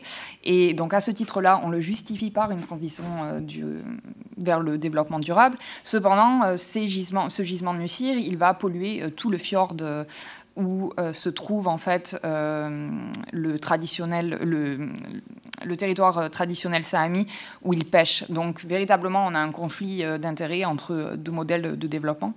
Et donc ça, les mines, ça continue à attirer beaucoup de, problèmes, de conflits, plus que les hydrocarbures. Je vais être extrêmement décevant. J'ai pas du tout les, les, raisons pour lesquelles le Canada a pu a pu lancer ce, contentieux et non plus la raison pour laquelle la Norvège a évoqué ce contentieux. Ce que je peux juste dire, alors je vais légèrement déborder de ta question, j'en suis désolé, c'est de rappeler combien c'est un contentieux qui a un impact important sur l'Union européenne et ses relations avec le Conseil de l'Arctique. Euh, ça a participé des blocages à la reconnaissance de l'Union européenne en tant qu'observateur et le, blocage se poursuit. Mais on retrouve aussi euh, ces difficultés concernant la, l'exploitation des ressources euh, animales. En Arctique, je ne l'ai pas évoqué, mais on a ici la spécialiste, Hélène de Pouter, qui a étudié la, question du crabe des neiges. On retrouve un contentieux identique autour, finalement, euh, d'une espèce animale qui peut, euh, comment dire, qui peut compliquer les relations, alors que finalement, elle n'est pas l'objet direct. Il y a des ressorts que l'on ne comprend pas, que je ne connais pas, en tout cas personnellement. sur la question du, terrain, je oui, nécessairement que mes recherches auraient été différentes si j'étais partie euh, euh, sur euh, des exemples de communautés en Russie, notamment pour la barrière de, la langue. Après, ma démarche à moi est celle d'une juriste. C'est-à-dire que je suis partie, c'est d'abord comprendre les obstacles juridiques, institutionnels, en l'absence d'un statut international contraignant sur les déplacés climatiques et a fortiori sur les peuples autochtones déplacés climatiques. Donc c'est partir de la législation euh, américaine, euh, euh, fédérale, partir de la législation de l'État d'Alaska, partir des rapports rédigés par les communautés elles-mêmes, et il y en a une multitude, ça fait 30 ans que le processus est engagé, partir des rapports écrits par les agences fédérales, partir des contentieux également, et comprendre à partir de ces obstacles, de ces lacunes, comment le droit international, les outils existants en droit international euh, les droits des peuples autochtones peuvent être euh, utilisés, interprétés aux fins de la protection lors de la réinstallation sur une nouvelle terre. Donc en soi, il y aurait eu euh, un certain nombre de problématiques que j'aurais pu traiter si j'avais parti d'un exemple de communauté. en Russie, la question était est-ce que j'aurais eu accès au, rapport et à la législation en anglais, par exemple C'est une autre. je n'ai aucune idée de cela. Je pense que j'ai pas grand-chose à rajouter. Enfin, c'était des recherches que j'ai fait dans le cadre de mon mémoire, donc aussi un facteur temps qui était assez limité. Et euh, euh, bah, de même, j'avais besoin de, documents euh, officiels euh, du gouvernement. donc c'est vrai que travailler sur le Canada et le Groenland, c'était un peu plus simple parce que beaucoup de choses, enfin pour le Groenland notamment, il y a beaucoup de choses traduites en anglais.